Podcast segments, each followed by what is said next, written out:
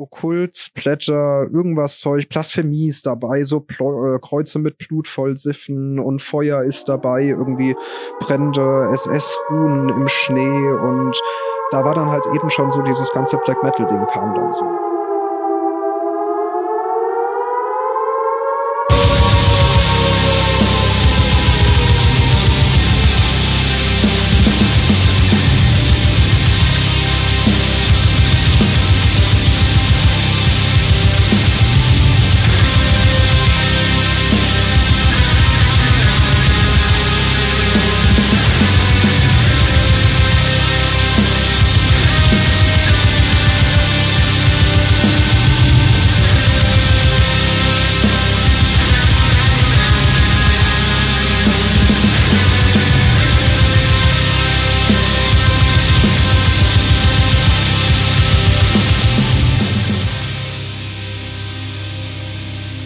Meine Freunde, hallo und herzlich willkommen zum Hartschnack Podcast. Heute, wenn man unseren Chronisten glauben darf, unsere mittlerweile schon 30. Folge. Deswegen haben wir auch Manuel heute eine kleine Auszeit gegönnt. Den haben wir früher Mittag machen geschickt. Und ich bin heute allein für euch da. Nicht ganz allein, aber zumindest zum ersten Mal allein hier hinter dem Mikro. Ähm, ja, für euch ist heute der gute Gerald da. Ihr dürftet mich schon aus den vergangenen Folgen oder aus einigen der vergangenen Folgen kennen. Ich habe heute mal das Heft in die Hand genommen. Ähm, bin aber auch nicht ganz allein hier, denn ich habe mir auch heute natürlich einen Gast eingeladen, um mit dem über ein Thema zu sprechen, das äh, ja Extrem-Metal, wenn man so möchte, eigentlich nur peripher tangiert, das aber vielleicht doch für den einen oder anderen ganz interessant ist und äh, dass wir deswegen einfach mal behandeln wollen, jetzt wo wir die Zeit haben. Genau. Und zwar spreche ich heute mit Tim Rabenstein. Tim Rabenstein ist seines Zeichens Filmemacher, Amateurfilmemacher, der ähm, rein von den Inhalten seiner Filme auch durchaus gerne mal äh, Inhalte tangiert, die ja die auch eher so, die man auch zum Beispiel in der Black Metal-Szene wiederfindet ähm, und die deswegen auch ganz interessant vielleicht für den einen oder anderen sein könnten. Ähm, Tim, ich grüße dich. Wer bist du? Was machst du? Erzähl doch einfach mal ein bisschen von der Leber weg, sodass wir unsere Zuhörer mal rausfinden können, mit wem sie es hier zu tun haben. Ja, äh, hallo zusammen äh, an alle Zuhörer und danke erstmal für die Einladung. Ähm, ja, ich heiße Tim, bin 30 Jahre alt und mache seit guten zehn Jahren Amateurfilme im ja, Horrorbereich weitestgehend. Und ähm, aktuell unter dem Namen AE Filmkunst. Und ja, wie du schon gesagt hast, schneid da gerne mal äh, sowohl inhaltlich als auch optisch visuell so den ja, Black Metal Bereich an, sag ich mal, oder zieh meine Einflüsse, Einflüsse daraus. Und du bist jetzt seit zehn Jahren quasi, ähm, also du sagst es, du machst das seit zehn Jahren jetzt, seit zehn Jahren ähm, seit der ersten Aufnahme oder schon semi-professionell. Wann ging das dann richtig los bei dir? Ähm, es war 2008, habe ich quasi so mit den ersten Kurzfilmen gestartet, aber wirklich noch äh, ja, als Jugendlicher, der irgendwie irgendwelche billigen Splatter-Filme auf ganz üblen Kameras dreht. Und 2010 äh, habe ich dann quasi mit zwei Freunden so eine Art ja, Filmfirma gegründet. Einfach so ein Team, eine Gruppe von Leuten. Und dann haben wir quasi unseren ersten Langfilm gestartet. Und ja, seitdem dran geblieben in der Formation damals. Dann einen Langfilm und zwei Kurzfilme dann ist das so, ja, die Freundschaft auseinandergegangen, wir sind umgezogen und so weiter, wie das ist im Leben. Und habe dann jetzt vor sechs Jahren müssten es gewesen sein, fünf Jahren, AI Filmkunst gegründet, quasi alleine, am Anfang noch mit einem Freund zusammen. Und bin da dann thematisch ganz stark, äh, sag ich mal, in diese, ja, ja, ich sag jetzt mal Black Metal Richtung gegangen. Ich nenne das jetzt einfach mal so. Ja. Das ist jetzt auch etwas, was du jetzt tatsächlich also auch genauso bezeichnen würdest. Ich meine, es gibt ja so Themen wie zum Beispiel, ja, ähm, ja, so der klassische Satanismus oder äh, na, so diese, ne, so was man zum Beispiel aus Hellraiser kennt und ähnlichem. Mhm. Ähm, wo man sagt, das sind so natürliche Überschneidungen. Würdest du das eher sozusagen als, ähm, ja, als zufällige Überschneidung oder als zufällige Querverweis irgendwo deuten? Oder ist das so, dass du ganz ehrlich sagst oder ganz gezielt sagst, ich äh, mache quasi Black Metal-Film, wenn man so möchte? Sagen wir mal, ich würde es nicht so ausdrücken, merke aber schon ganz klar, dass das bewusste ähm, bewusste Einflüsse sind. Also ich setze mich hin, äh, höre irgendwie ein Album oder sehe ein Musikvideo und denke mir, sowas in die Richtung probiere ich auch mal oder habe dann Ideen, äh, wie ich sowas umsetzen könnte mit meinen Mitteln oder wie wie wie wie es mir persönlich besser gefällt oder so in die Richtung. Also ich würde es schon teilweise sehr bewusst äh, nennen. Äh, zum Teil ist das aber auch einfach thematisch, weil halt das Interessengebiet da ist. Dann sage ich mal, passiert das einfach so intuitiv, dass sich das überschneidet also wenn ich dich richtig verstehe, hast, war aber zuerst die Musik da und dann kam die Begeisterung für den Film oder wie lief das? Ja, ja. Also es war erst die Begeisterung für die Musik. Das fing ja schon frühe Jugend an, so mit, ja, wahrscheinlich wie bei den meisten so mit, ja, 13 rum oder so findet man ja irgendwie sein, so die Musik für sich und äh, ich kam dann mit 15 sowas im Dreh rum zum Black Metal und ja, das ist geblieben. Was waren denn da so die Einflüsse, wo du sagst, so Mensch, das war jetzt äh, quasi vielleicht das Video oder das Album, das mich dann äh, ja nicht nur begeistert hat, sondern auch dazu gebracht hat, dass ich äh, irgendwo selbst tätig werde? Ähm, mein erstes Album, ähm, entweder Philosophem von Burzum oder die Corellian Satanist Madness von Satanic War Master. Ich weiß es bis heute nicht mehr. Eins von den beiden war es damals. Und ähm, ja, so das waren, sag ich mal, die zwei ausschlaggebenden Alben, dass ich gesagt habe, okay, ich will mehr in der Richtung irgendwie kennenlernen. Und das dann so ins filmische Hobby, das kam dann ein paar Jahre später. So mit ja, 16, 17, 18 ist das dann richtig losgegangen, erst so als Sammler.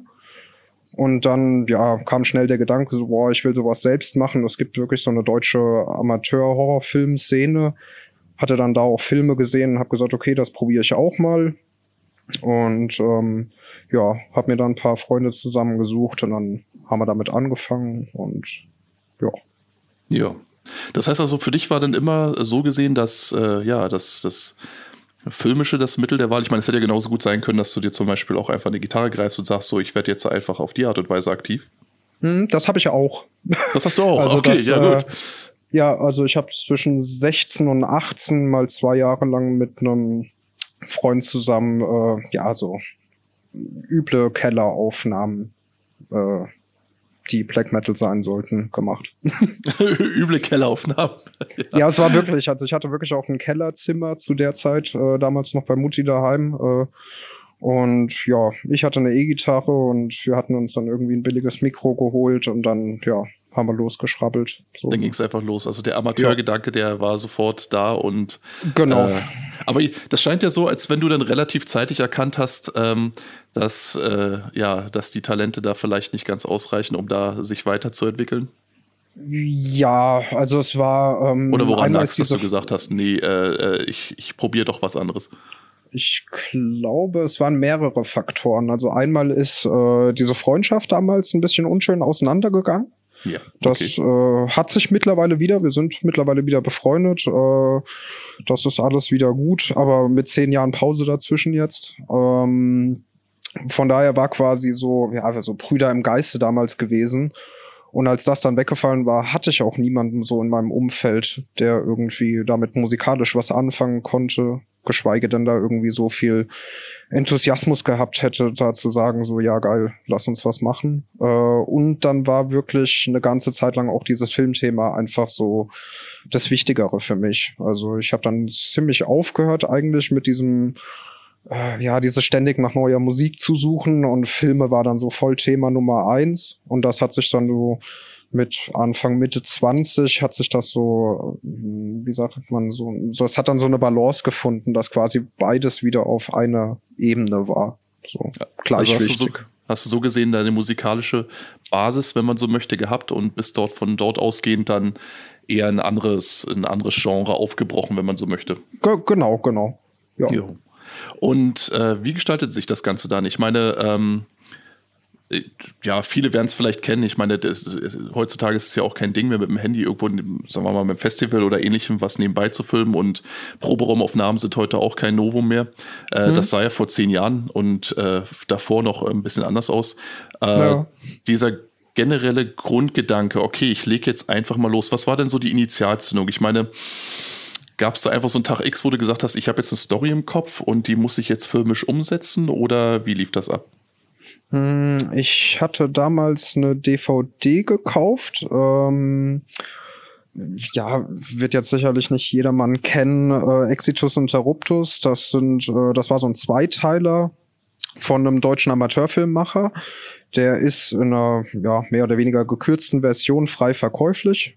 Den habe ich mir mit, ja, ich glaube 16, 17 gekauft damals und da war ein Making-of mit drauf. Und ich wusste überhaupt nicht, dass es sowas gibt. Also ich habe dann gesehen, das ist ein ganz normaler Typ, sag ich mal, wie du und ich, der einfach so sagt, so ja, die Kneipe im Film, das ist meine Garage, die haben wir einfach umgebaut und äh, das Haus, in dem ich da, äh, weiß ich nicht, die Frau tot folter, das ist mein Dachboden. Ähm, und ich dachte mir so, boah, krass, das ist einfach ein Typ, der äh, ja, sich einfach hinstellt und sagt so, ich mache jetzt einen Film. Und dachte mir so, boah, geil, will ich ja auch machen. Das willst du auch machen. Das war also quasi, ja, also so wirklich so dieser Selfmade-Gedanke, dass man sagt, ähm, ja, das, äh, Mensch, das war das. Ich meine, ich stelle mir das gerade so vor, als wenn wir von äh, einem Film reden, der so qualitativ auf einem Level sich bewegt haben muss, dass du gedacht hast, jo, das kriege ich eigentlich auch hin. Ne? Äh, jein. Ich weil wusste damals schon, so gut werde ich nicht werden. Okay, also, weil ich kenne den Film tatsächlich nicht und ähm, das äh, klang ja schon so ein bisschen so, als wenn du gesagt hast, okay, ich, äh, der stapelt tief, ich kann vielleicht noch ein bisschen tiefer stapeln, kann das aber auch so in die Richtung äh, zumindest mal versuchen. Das war aber schon so, dass du gesagt hast, irgendwo, ähm, ja, nee, also das, äh, ich werde vielleicht nicht so, so gut, aber ähm, ich versuch's dennoch. Ja, ja, ja, könnte man sagen. Also ich habe da noch mehr von diesen deutschen Amateurfilmen gesehen, äh, viel dann auch aus den 90ern. Ja. Und das sind halt wirklich richtige Gurken. Also das ist äh, heute kultmäßig verehrt äh, von Leuten, die sowas mögen, aber es ist wirklich unterste Schublade. Also sowohl qualitativ technisch als auch äh, Story, äh, also im Sinne von nicht vorhandene Stories, äh, einfach nur irgendwie das, das 0815-Ding, irgendwie Killer rennt im Wald rum und killt Leute. Äh, absolut so billig. Ähm, ja. Gibt es da so ein Beispiel, wo du jetzt sagen würdest, dass das äh, sollte sich jemand, der sagen wir mal am deutschen Underground-Kino der 80er und 90er interessiert ist, wo man sagen würde, ja, okay, das solltet ihr euch mal reintun, das ist äh, genau das Richtige, wenn man irgendwo abends mit äh, Kumpel zusammensitzt und äh, mal eine gute Zeit haben möchte? Mir fallen auf Anhieb zwei Sachen ein. Also wenn ja. der Anspruch wirklich ganz weit unten sein sollte, äh, also soll äh, mit äh, viel Bier und vielen Freunden, dann denke ich Violent Shit, die Trilogie von Andreas Schnaas. Ja. Äh, das wäre, ja, das ist aber harter Tobak. Wenn man sowas nicht kennt, also das ist äh, das und Hollywood, da liegen Welten dazwischen. Also okay, das ist wirklich äh, äh, vom vom äh, also quasi von dem, was man jetzt so optisch gewöhnt ist oder von den Inhalten oder von von allem, sowohl von, von den einer. Inhalten als auch von dem, was man optisch visuell gewöhnt ist. Ja. Ähm, das andere Beispiel, was ich genannt hätte, das äh, da kommen wir nämlich schon zum ersten Schnittpunkt zum Black Metal hin, äh, sind eigentlich alle Sachen von Andreas ähm, Buttgereit ja. Ähm, Andreas Puttgereit, genau. Jörg Puttgereit. Wie komme ich jetzt auf? Ach so, wegen Andreas äh, Schnaas war ich eben genau. Jörg Puttgereit, äh, der hat Nekromantik gemacht. Mhm. Ähm, könnte man eventuell kennen, Carpathian Forest äh, haben da die Filmmusik gerne als Intro live. Ja. Und ähm, der hat auch den Todesking gemacht. Ähm, Höchst von Take hat ein Todesking-Tattoo, das, das er gerne mal auf Fotos zeigt. Ja, da, das, da klingelt tatsächlich auch bei mir was. Also der Todesking ja. ist etwas, was auch mich irgendwo schon mal, äh, was mir auch schon mal irgendwo im Kopf hängen geblieben ist. Ich habe mhm. tatsächlich, ehrlich gesagt, noch nicht gesehen, aber ich glaube, das müsste ich jetzt alsbald mal nachholen. Ja, ähm, das ist definitiv eine Empfehlung. Also das ist wirklich schon so, ich sag mal, grundlegendes, äh, wenn man irgendwie so deutschen Amateurfilm, vor allem da sind wir dann auch in einer recht anspruchsvollen äh, Liga. Ja. Trotz der kontroversen Thematiken. Ja. Ist das denn etwas, was dich jetzt, sagen wir mal, so generell im Film anspricht? Ich meine, ähm, es gibt ja oft so äh, dieses Ding, dass zum Beispiel auch ähnlich wie in der Musik, ähm, wir kennen das ja alle, also jeder, der auch so ein bisschen mit Musik sozialisiert wurde, der fängt irgendwann an, nach Extremen zu suchen. Ich meine, es gibt so ein paar mhm. Quereinsteiger, die, ähm, keine Ahnung, fangen gleich mit dem härtesten Scheiß ein, wollen damit aber eigentlich in der Regel nur, äh, ja, ich sag jetzt mal, provozieren, vielleicht mhm. anecken, wollen zeigen, was sie für harte Hunde sind. Äh, normalerweise aber ist ja das, das Ding eigentlich das, dass man eben eher so ein bisschen sachte anfängt und sich dann äh, ins Extremere steigert. Ja. Ähm, wenn du jetzt äh, sozusagen deine eigene, äh, ja, deine eigene Filmvita und auch so speziell im Horrorfilmbereich jetzt irgendwo dir vor Augen führst, ist das mhm. was, wo du sozusagen äh, krass extrem losgelegt hast und gesehen hast, okay, offensichtlich mag ich den derben Scheiß oder ist das etwas, wo du dich rantasten musstest? Mm, ich würde sagen, ich habe mich rangetastet, weil ich habe angefangen äh, so als ja, irgendwo zwischen Kind und Jugendlich mit äh, Videos noch. Mhm. Ähm, aber so aus, ähm, aus dem Fernsehen aufgenommene äh, Sachen. Ich habe mir einfach jeden Horrorfilm, der ging, irgendwie aufgenommen, beziehungsweise damals noch von meiner Oma aufnehmen lassen. Also wirklich ganz früh, so mit, mit 13 oder so. Und äh, dadurch habe ich so die ganzen Klassiker kennengelernt. Ähm, wahrscheinlich zu 90 Prozent total runtergekürzt und geschnitten, aber von, von Hellraiser und äh, Halloween und Freitag der 13. und wie sie alle heißen. Ähm, da sind quasi meine Wurzeln und bin dann aber interessanterweise über denselben Freund, mit dem ich dann äh, Musik gemacht habe, äh, der war da schon, der war, ein, der ist ein Jahr älter als ich und der war da schon voll drinne und hab mit dem dann zusammen die ganzen indizierten, beschlagnahmten Sachen aus Österreich bestellt und äh, ja, und dann kam halt auch dieses, ähm, ja, diese Phase immer krasser, immer krasser und was gibt's alles und, und wie heftig kann's sein. Äh, ja, da bin ja. ich aber weg von. Also das war mal und ich habe dann so meine, meine Grenzen, sage ich mal, gefunden und ähm, heute gucke ich eigentlich durchweg gemischt, also alles von, äh, ja, keine Ahnung, seichten Gruselsachen, so Hammerfilme, Dracula, alte mhm. Dracula-Filme oder sowas halt, äh, bis hin zu, ja, auch die derben Sachen. Also da, ja. Also wie das klingt, ist ja quasi dann sozusagen das Extrem dann so ein bisschen, also so wie das jetzt für mich klingt, ist es so, als wenn ähm, so, so, so dieser allgemeine Blick auf den, auf, auf Film als Genre ähm, an und für sich, äh, dass das, äh, dass es da so ein bisschen so, eine, so, eine, so einen Ausgleich gab. Ich meine, es gibt ja so, ich meine, man hat ja zum Beispiel, man setzt ja andere Ansprüche an Musik genauso wie an Filme, wenn man 16 ist, äh, als wenn man mhm. zum Beispiel jetzt 25, 35 und so weiter ist. Ja. Ähm, Du würdest also sagen, das hat sich so ein bisschen eingepegelt, dass du jetzt eben auch auf andere Sachen Wert legst, wie zum Beispiel ja ne, Kamera, Licht, Ton, äh, Einstellungen, ja. Darsteller etc. pp. Hm? Ja. Aber es, es, ist schon so, dass eben der Fokus bei dir immer noch nach wie vor eben äh, quasi auf dem Horrorgenre äh, liegt. Oder gibt es da noch andere Bereiche, wo du sagst, so, das ist auch was, was mich interessiert? Ähm, weitestgehend Horror, bin da aber allgemein recht offen. Also Klassiker allgemein, also weiß ich nicht, ich habe auch Taxi Driver im Regal stehen. Ja. Äh, also oder oder Rambo oder sowas. Äh, also da habe ich jetzt keine Berührungsängste. Ähm, ganz viel Genre-Geschichten, also gerade so 70er, diese ganze Exploitation-Schiene, ähm, da gibt's ja ganz viele Ausläufer, die dann nicht mehr direkt Horror in dem Sinne sind, also keine mhm. klassischen Horrorfilme, sag ich mal, diese ganzen Randsparten von Kannibalenfilme, ähm, Giallo-Filme, ja, und so weiter. Also da, ähm, ja, ich gucke also, gerne so Ends, ähm, wie sagt man, äh, hier Sword and Sorcerer Filme ist so äh, alles, was so Conan-mäßig und so ja. Ritter und Fantasy-Kram. Also wie hießen sie hier, äh, äh Deathstalker 1 und 2 habe ich tatsächlich letztens auch irgendwo in der Grabbelbox gefunden. Also es ist, es hat ja auch was für sich. Also die äh, muss man ja auch dazu sagen. Also viele Streifen, auch wenn sie sagen wir mal jetzt nicht durch äh, die Ausstattung und die Darsteller und die Story überzeugen, haben wir mhm. dennoch irgendwo einen Unterhaltungswert, weil ähm, naja, du wirst das wahrscheinlich am ehesten wissen, ähm, weil man eben einfach oft als jemand, der sich sozusagen, äh, der vielleicht zu, zumindest so mal leichte Tuchfühlung aufgenommen hat mit dem, äh, mit dem Bereich oder mit dem Metier, ähm, auch oft sieht, wo sich besonders viel Mühe gegeben wurde oder wo sie es irgendwie krampfhaft so oder so versucht haben hinzukriegen. Ja, absolut.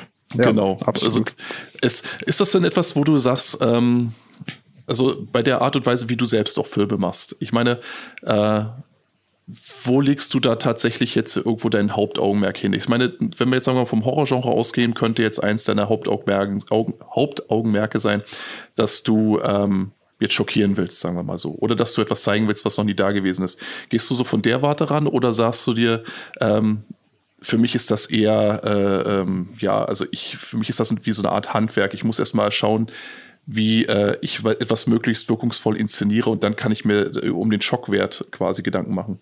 Hm, also Schockwert per se ist mir eigentlich selbst bei den Sachen, die ich mache, so gar kein Anliegen.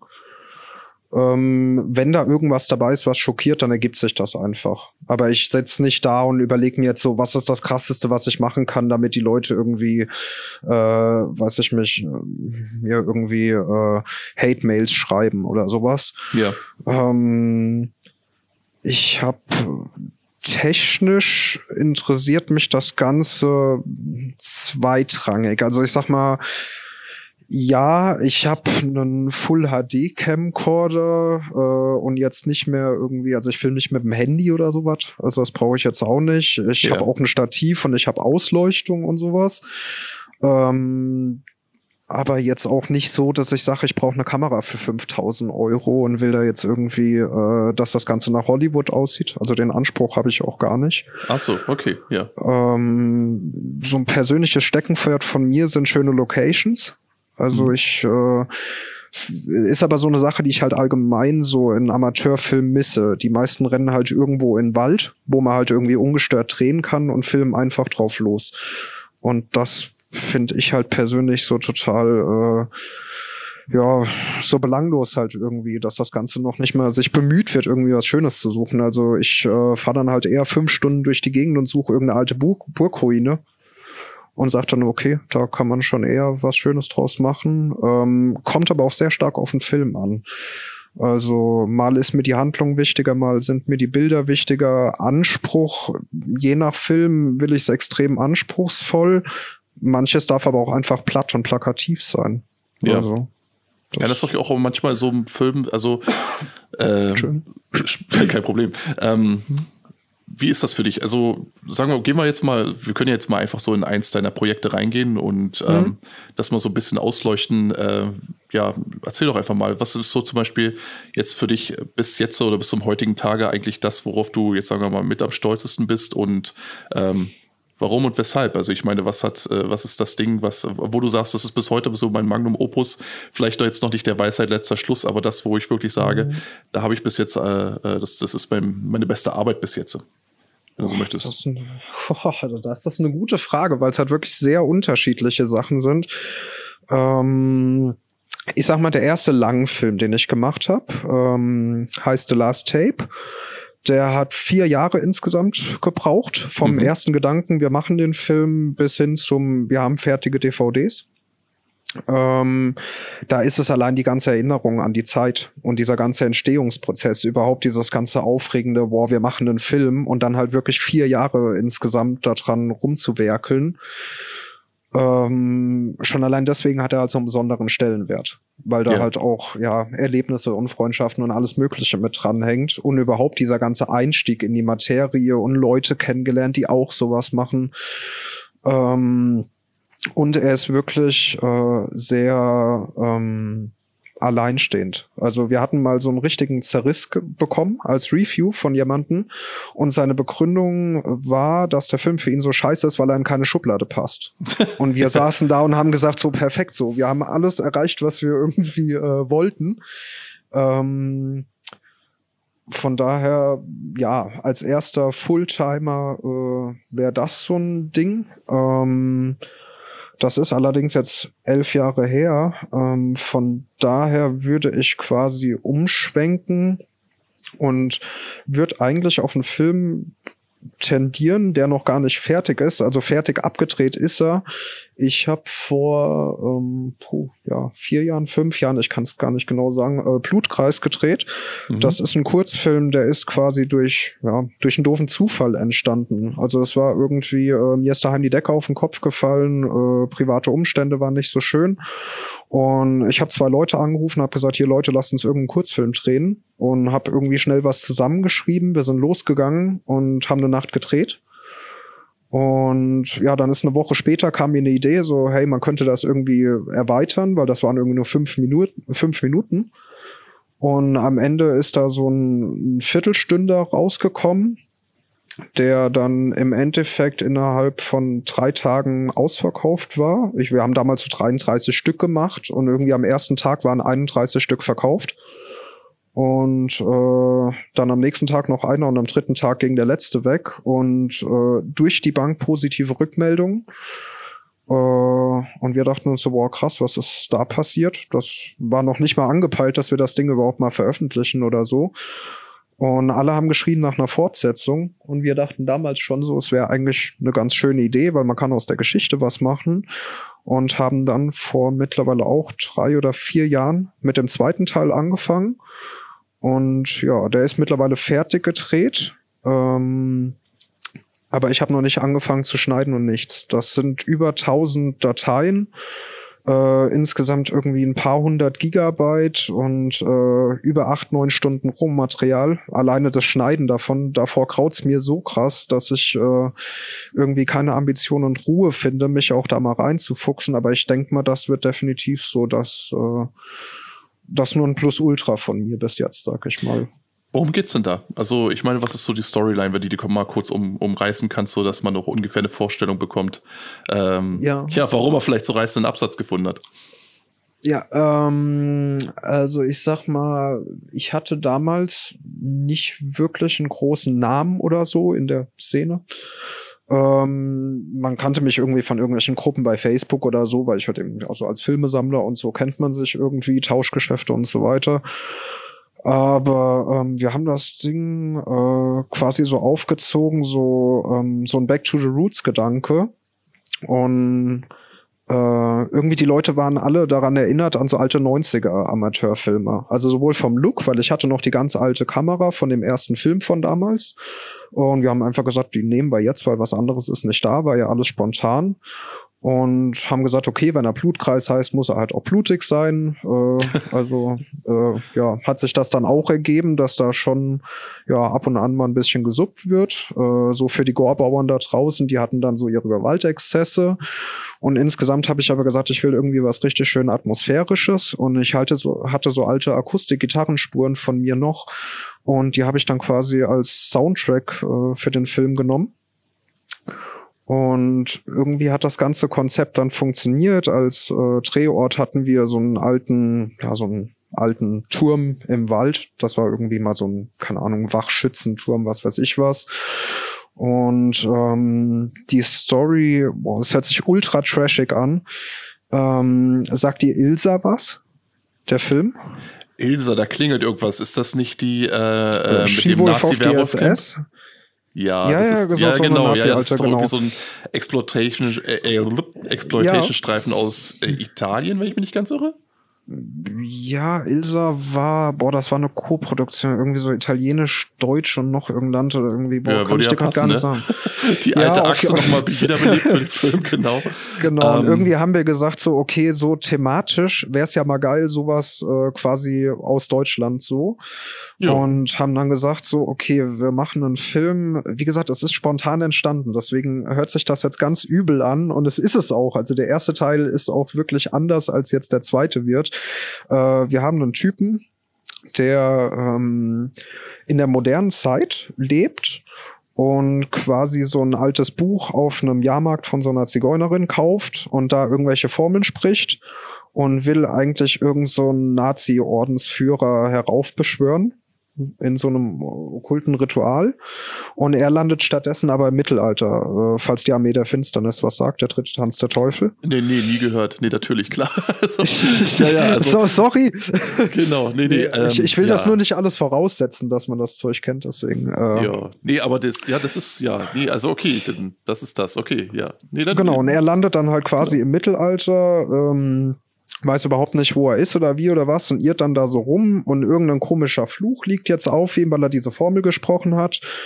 Ähm, quasi, er kann nicht sterben. Also immer wenn er stirbt, wird er wiedergeboren als alter Mann oder als so ein Wiedergänger und befindet sich quasi in so einer Endlosschleife und kommt da nicht raus. Ähm, das Ganze ist ziemlich wir und ich habe das dann noch mit so einem Lovecraft-Einfluss gemischt und äh, ja, irgendwie wurde das so ein komisches, ich weiß das nicht, Okkultsblätter, irgendwas Zeug, Blasphemie ist dabei, so Pl äh, Kreuze mit Blut vollsiffen und Feuer ist dabei, irgendwie brennende SS-Ruhen im Schnee und da war dann halt eben schon so dieses ganze Black Metal Ding kam dann so. Das äh, sollte dann irgendwie, wurde das dann so allein durch die Thematik halt schon so Grauzone und dann halt durch, durch irgendwie Feuer und Blut und ähm, ja, hat das dann so diesen ganzen BM-Touch bekommen.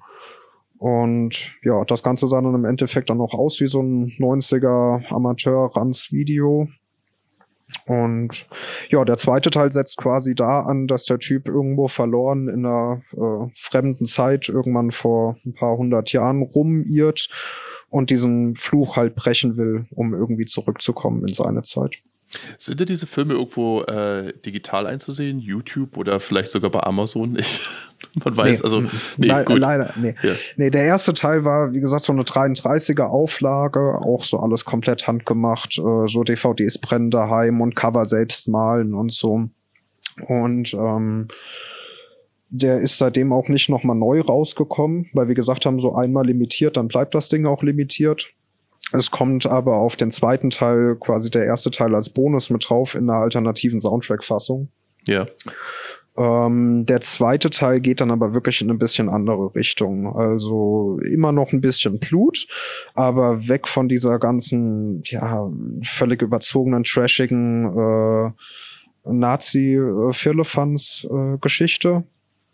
Und ähm, ich sag mal, die meisten Leute, denke ich, werden damit nicht mehr so viel anfangen können, was mir in dem Falle herzlich egal ist und werden sagen, das ist mehr eine Naturdoku oder so, weil es sind unglaublich viele Naturaufnahmen. Also ähm, ja, der wandert halt durch so eine ja irgendeine vergessene Zeit und ist äh, ja allein am Arsch der Welt und sucht seinen Weg zurück und äh, ja, viel mehr kann ich dazu noch nicht sagen. Dadurch, dass er noch nicht mal geschnitten ist oder so, ähm, die, die Handlung erzählt sich in den Filmen, ach so, das sollte ich vielleicht erwähnen, die Handlung erzählt sich auch in den Filmen nicht durch Charaktere, die miteinander sprechen. Also es gibt so gut wie gar keine Dialoge oder so, mhm. sondern es gibt eine Erzählerstimme.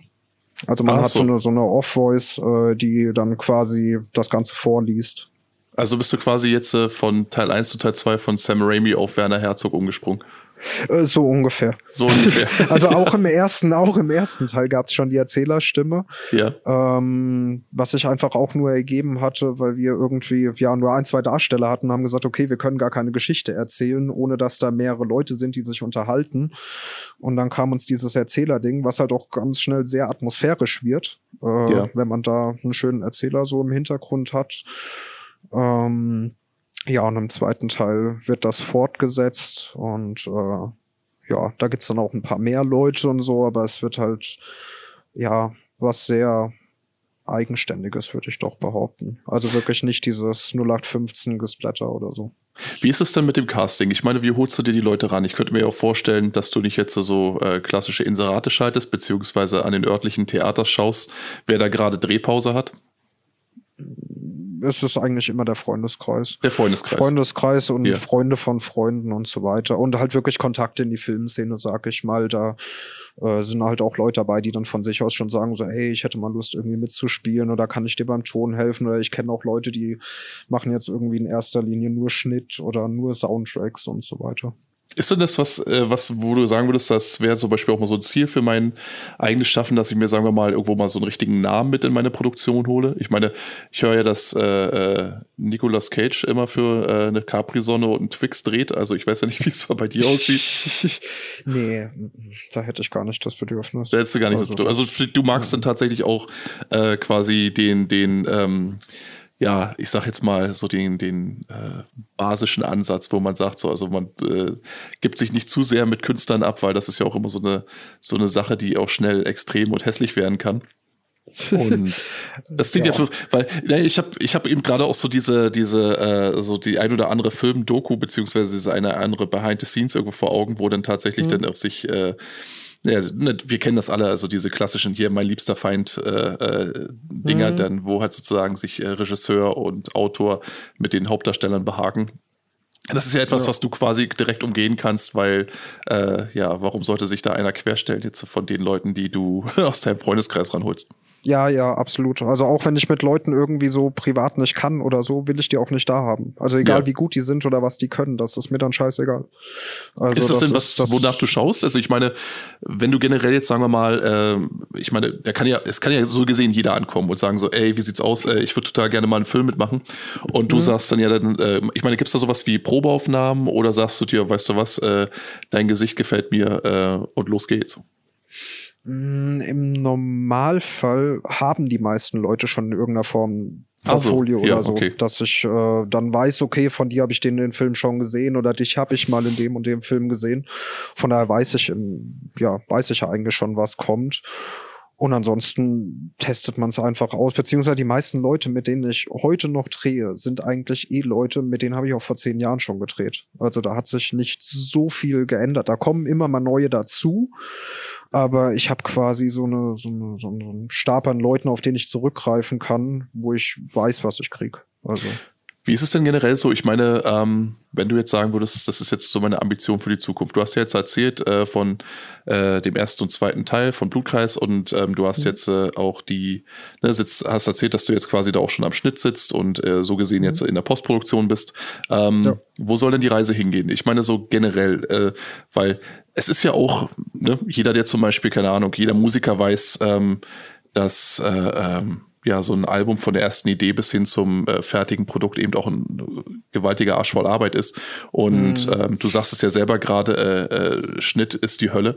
Ähm, ich meine, wo soll es hingehen? Ist es denn tatsächlich etwas, wo du sagst, so, das ist so ein, mein Hobby, also die Liebe zu dem Genre ist etwas, was das Ganze für mich am Leben erhält? Oder hast du schon so die Ambition, dass du sagst, ich muss, sagen wir mal, ich will jetzt in ähm, ich sag mal, zehn Jahren jetzt tatsächlich auch da, äh, hauptberuflich in dieser Branche tätig sein. Und das ist das, worauf ich jetzt hinwirke.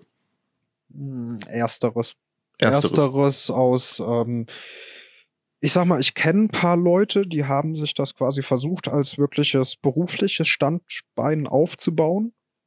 Ähm, und du bist ganz schnell an dem Punkt, wo du quasi deine Ideale gegen Fame oder Kohle eintauschen musst weil dir dann halt gar nichts anderes bleibt, als irgendwie ja massentauglich zu werden oder so, weil so wie ich jetzt gesagt habe, äh, die meisten Leute werden wahrscheinlich Blutkreis 2 nicht so sehr mögen wie den ersten, weil er einfach doch im Endeffekt ziemlich anders ist.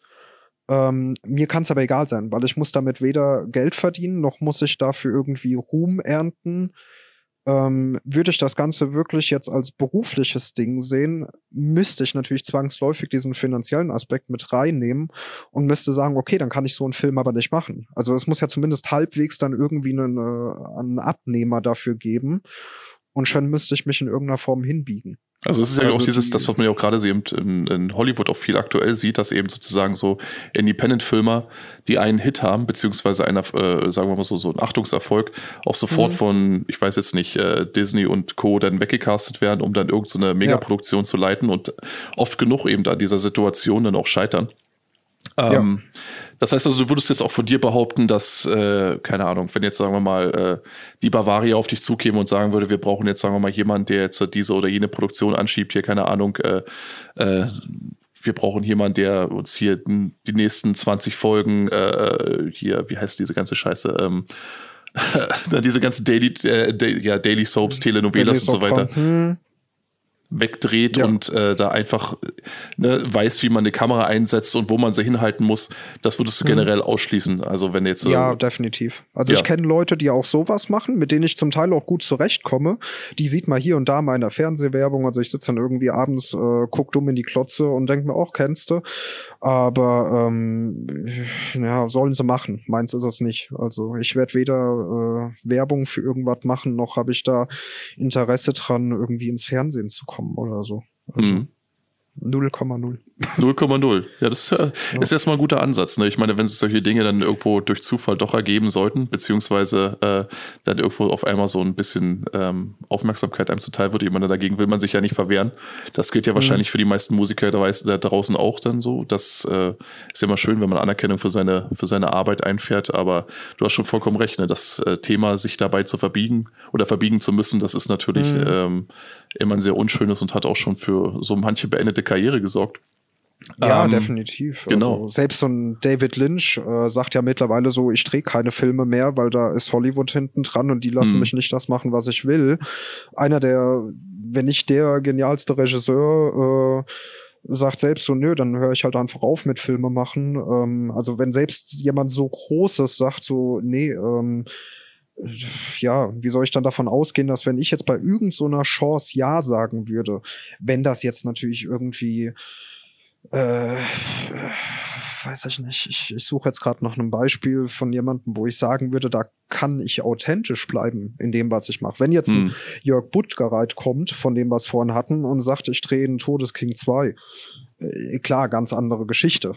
Ja. Ähm, das hat dann aber halt, ja, da sind wir auch wieder nicht bei, bei Fernsehen oder bekannt werden in dem Sinne. Hm, hm. Also von daher, ähm, ja, würde ich das einfach mal ausschließen.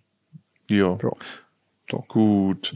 Jo, ähm, die Sache ist ja die, ähm, wir haben ja auch, wie gesagt, wir haben ja vorhin auch schon so ein bisschen so diese Querverweise zum Black Metal und ähm, ja, zu diesem, ähm, ja, zu diesem Genre an und für sich äh, auch angesprochen. Du hast selbst auch gesagt, dass du auch so ein paar Inhalte mit reingebracht hast, so ein bisschen, ich nenne es jetzt mal sachte äh, ähm, Religionskritik, die dann äh, sich zu, wo es da auch so Überschneidungen gibt. Ähm, wenn jetzt irgendwer auf dich zukäme und sagen würde, du, ich brauche dich jetzt äh, quasi, ich will jetzt mal irgendwo, äh, sagen wir mal, ein hochklassiges Video drehen. Jetzt, jetzt Underground Band XY oder aber, äh, keine Ahnung, Dimo Borgia brauchen für ihren nächsten Clip irgendjemand. Ähm, Wäre das etwas, was dich interessieren würde? Äh, ist schon passiert. Äh, also von, von Underground Band XY, Ja. von Dimo Borgir nicht. Da hätte ich auch nicht das Bedürfnis. Äh, Das weil, kann ich äh, nachvollziehen, nee, ja. Nee, denen ihre Musikvideos, oh, nee, nee, echt nicht. Ähm, es gibt wirklich meiner Meinung nach gute Black Metal Videos. Äh, die Demo Borgi Sachen gehören echt nicht unbedingt dazu. Äh, Sorgenskammerdell 2 oder wie das hieß, war damals so eines der ersten, das ich überhaupt gesehen hatte. Hm. Ähm, ja, äh, ja, das fand ich halt als 15-Jähriger irgendwie mal ganz toll.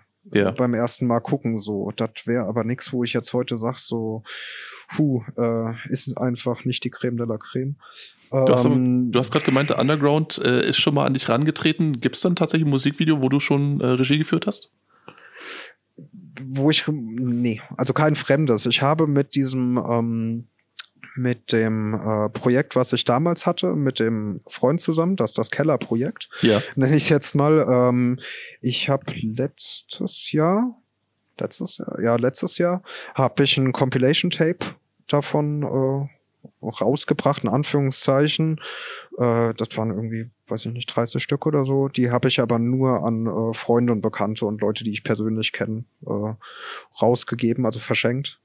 Hm. Ähm, einfach so, um, ja, ich sag mal, die Jugend zu konservieren und habe dafür die ganzen alten Aufnahmen mal wieder rausgekramt und äh, habe die von einem Bekannten äh, nochmal mastern lassen und ein Schlagzeug einspielen lassen und sowas. Ähm, und da habe ich für zwei Songs äh, auch Musikvideos geschnitten.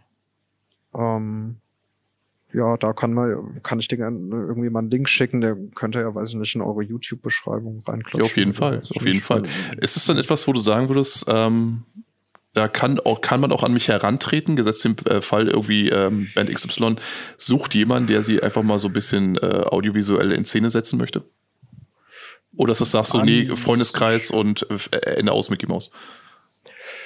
Käme echt drauf an. Die Sache Ja. ist, dass ich da halt wirklich auch musikalisch wählerisch wäre. Also wenn da jetzt irgendwie so die, die platteste ähm, 0815 BM Doodle Band irgendwie ankommt, ähm, ja, weiß ich nicht, ob da das Interesse so groß wäre. Andersrum ist es aber auch, äh, Hochglanzvideos oder so werde ich auch nicht abliefern. Also ich mache Hm. das Ganze immer noch hobbymäßig und amateurhaft. Also es ist jetzt nicht so, dass da, ich hatte mal einen, der kam an mich ran und meinte so, ja, ich habe, ich möchte ein Musikvideo, kannst du das umsetzen? Ich will irgendwie, ich weiß nicht, was er wollte, irgendwie eine, wie war das, eine nackte Frau in einem Kasten mit schwarzer Flüssigkeit, äh, die sich dann so um sich selbst dreht mit so voll krassen Effekten und Special Effects und Bildbearbeitung. Ich sag so, ey, ich, ich mache keine MTV-Musikvideos. Also Ja. sorry, aber äh, wenn, wenn jetzt irgendwie Leute kommen und sagen, hier, wir wollen im Wald Feuer spucken, äh, kann man drüber reden. Also, Das klingt auch für mich so ein bisschen, als wenn du generell, also so, ähm, also was du quasi, wie sagt man so schön, was man in Camera machen kann, das machst du. Beziehungsweise, aber du bist jetzt nicht, also du klingst zumindest nicht so, als wenn du jetzt nachträglich irgendwie großartig jetzt noch äh, Effekte einfügst und sagst so, nee, überhaupt ich- nicht. ja, ja, das ist ja auch interessant, Kann weil viele ja, überhaupt nicht. wir waren ja vorhin gerade bei Timo Borgia und ich glaube, wenn man da so ein paar Clips irgendwo zu Rate zieht, dann Ja. äh, hat man das ja Gefühl, dass die da irgendwie, äh, ja, dass da fünf Mann vorm Greenscreen stehen und ja, ja. ne, der Rest einfach zusätzlich eingefügt wird, aber das ist dann nicht so deins. Nee, überhaupt nicht. Also Ja. ich mache wirklich, äh, auch wenn ich Farben oder so im Film will, entweder ich leuchte bunt aus am Set oder es gibt halt eben keine Farben. Ah so, Also okay. äh, außer da im Nachhinein dann vielleicht einen Kontrast hochdrehen, damit man es irgendwie schöner sieht. Ähm, da ist dann aber auch mein Latein auch technisch einfach am Ende. Ähm, ich habe ein, zwei Kurzfilme, die dann so eine Color Correction im Nachhinein bekommen haben. Da habe ich aber auch einen Freund dran gelassen, der sowas kann. Und wo ich wusste, der macht das zu meiner Zufriedenheit, einfach weil ich es mir bei den Filmen gewünscht hätte, dass sie anders aussehen. Ähm, weil sie aber auch schon wieder ja, zehn Jahre alt waren. Ich gesagt habe, so, okay, das äh, hätte man besser machen können damals. Heutzutage, nee. Also außer da wirklich vielleicht ein bisschen mal einen Kontrasten rumschrauben oder so war's das. Also das, das Maximum ist mal eine, eine Zeitlupe-Aufnahme oder ein Zeitraffer oder so, so Ja. ähm, gefadete Übergänge, weißt du, wenn so zwei Bilder ineinander gehen. Ja. Aber da ist dann auch äh, Ende. Oder schwarz-weiß geht Okay. auch noch, aber das war's. Ja, das ist ja ein löblicher Ansatz, weil ich meine, ähm, es gibt ja heute zahllose Produktionen, die man irgendwo, äh, ja, die, damit wirst du ja auch bei Netflix und Amazon und Co. Äh, zugeschissen, die dann, ähm, ja, also wo nicht mal mehr so ein klassisches Bloodpack benutzt wird für, keine Ahnung, eine Mhm. Schusswunde oder ähnliches und alles einfach wirklich alles nur noch CGI ist und ich mich dann auch jedes Mal wundere. Also ich meine, äh, ich, du wirst ja wahrscheinlich auch ähm, diese Kontroverse mitbekommen haben, äh, die damals äh, um diese Neuverfilmung, Schrägstrich Reboot äh, von äh, äh, The Thing oder das Ding, je nachdem, wie man es will, ähm, die sich darum gedreht hat, um diese Kontroverse, äh, weil das Studio da inter interveniert hat und gesagt hat, ja, pass auf, wir haben, ihr habt zwar die Effekte so gesehen schon fertig, also richtig schöne äh, Oldschool, so diese plastischen Effekte, aber äh, die Scheiße darf so nicht sein, weil das sieht irgendwie altbacken aus, jedenfalls in unseren Augen. Also äh, räumt den ganzen Mist beiseite und wir machen jetzt äh, ähm, CGI. Wir hauen CGI drauf, ja. Genau. Äh, ganz übel. Ich weiß auch nicht, was das für eine Entwicklung ist, also woher das kommt. Hm. Ähm, ich habe mir sagen lassen äh, von Leuten, die da ein bisschen tiefer drin stecken und auch, ich sag mal, höheren Gefilden, es ist wohl wirklich so, dass bei größeren Produktionen CGI einfach günstiger ist, weil du bezahlst halt einen Mann, der 100 Stunden am Rechner sitzt, anders als wenn du 30 Leute fünf Stunden am Set hast. Äh, da ist wohl irgendwie der ganze Clou. Also es geht um die Kohle. Das, Das- ist wohl einfach der da würde ich normalerweise auch würde mitgehen, aber bei tatsächlich. Das Ding gar nicht hinhauen. Ne. Also, weil da war ja das Geld schon ausgegeben. Eben drum, eben drum. Das ist ja Handmade. genau das, was ich meine. Also das hat mich auch, da habe ich vor allen Dingen, äh, man kann ja im Zusatzmaterial sich auch diese Effekte angucken, also die äh, wirklichen, ähm, also die, die, ne, also die, die äh, plastischen, die, Die- die- Puppeneffekte und so. Handmade. Hm. Sah, sah fantastisch aus. Also wirklich einfach fantastisch Denke und ich mir. Also, Ne? Und ich weiß auch nicht, warum das immer noch nicht irgendwie sich äh, äh, durchgeschlagen hat, also in Hollywood und auch sonst wo, wo äh, quasi diese klassischen CGI-Effekte benutzt werden, dass Mhm. eben äh, das menschliche Auge Unechtes sehr, sehr leicht erkennt. Also oft auch nur an ja, Nuancen. das, das Ne? verstehe ich auch nicht. Ja, aber das ist eben so, ja, das ist eben das, das Kuriosum, warum, ähm, äh, äh, warum das so um sich greift und offensichtlich ja von den Leuten nicht gemocht wird und weiter doch trotzdem durchgezogen wird. Aber er würde auch im Mhm. selben Abendzug auch erklären, warum so viele Leute zum Beispiel einfach auch nicht von den Klassikern lassen können. Die man so, Ja, ne, ja glaube ich auch.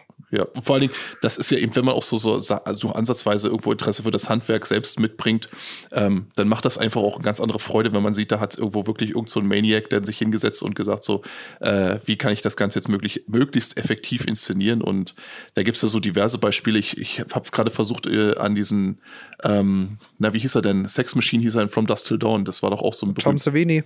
Genau, genau, das ist er. Ja. Richtig. Also der Mann, der, der, äh, äh, der, also ja, ne, der dieses Genre einfach liebt und der dann auch irgendwo seinen, seinen äh, wohlverdienten kleinen Gastauftritter hatte. Ähm, ja.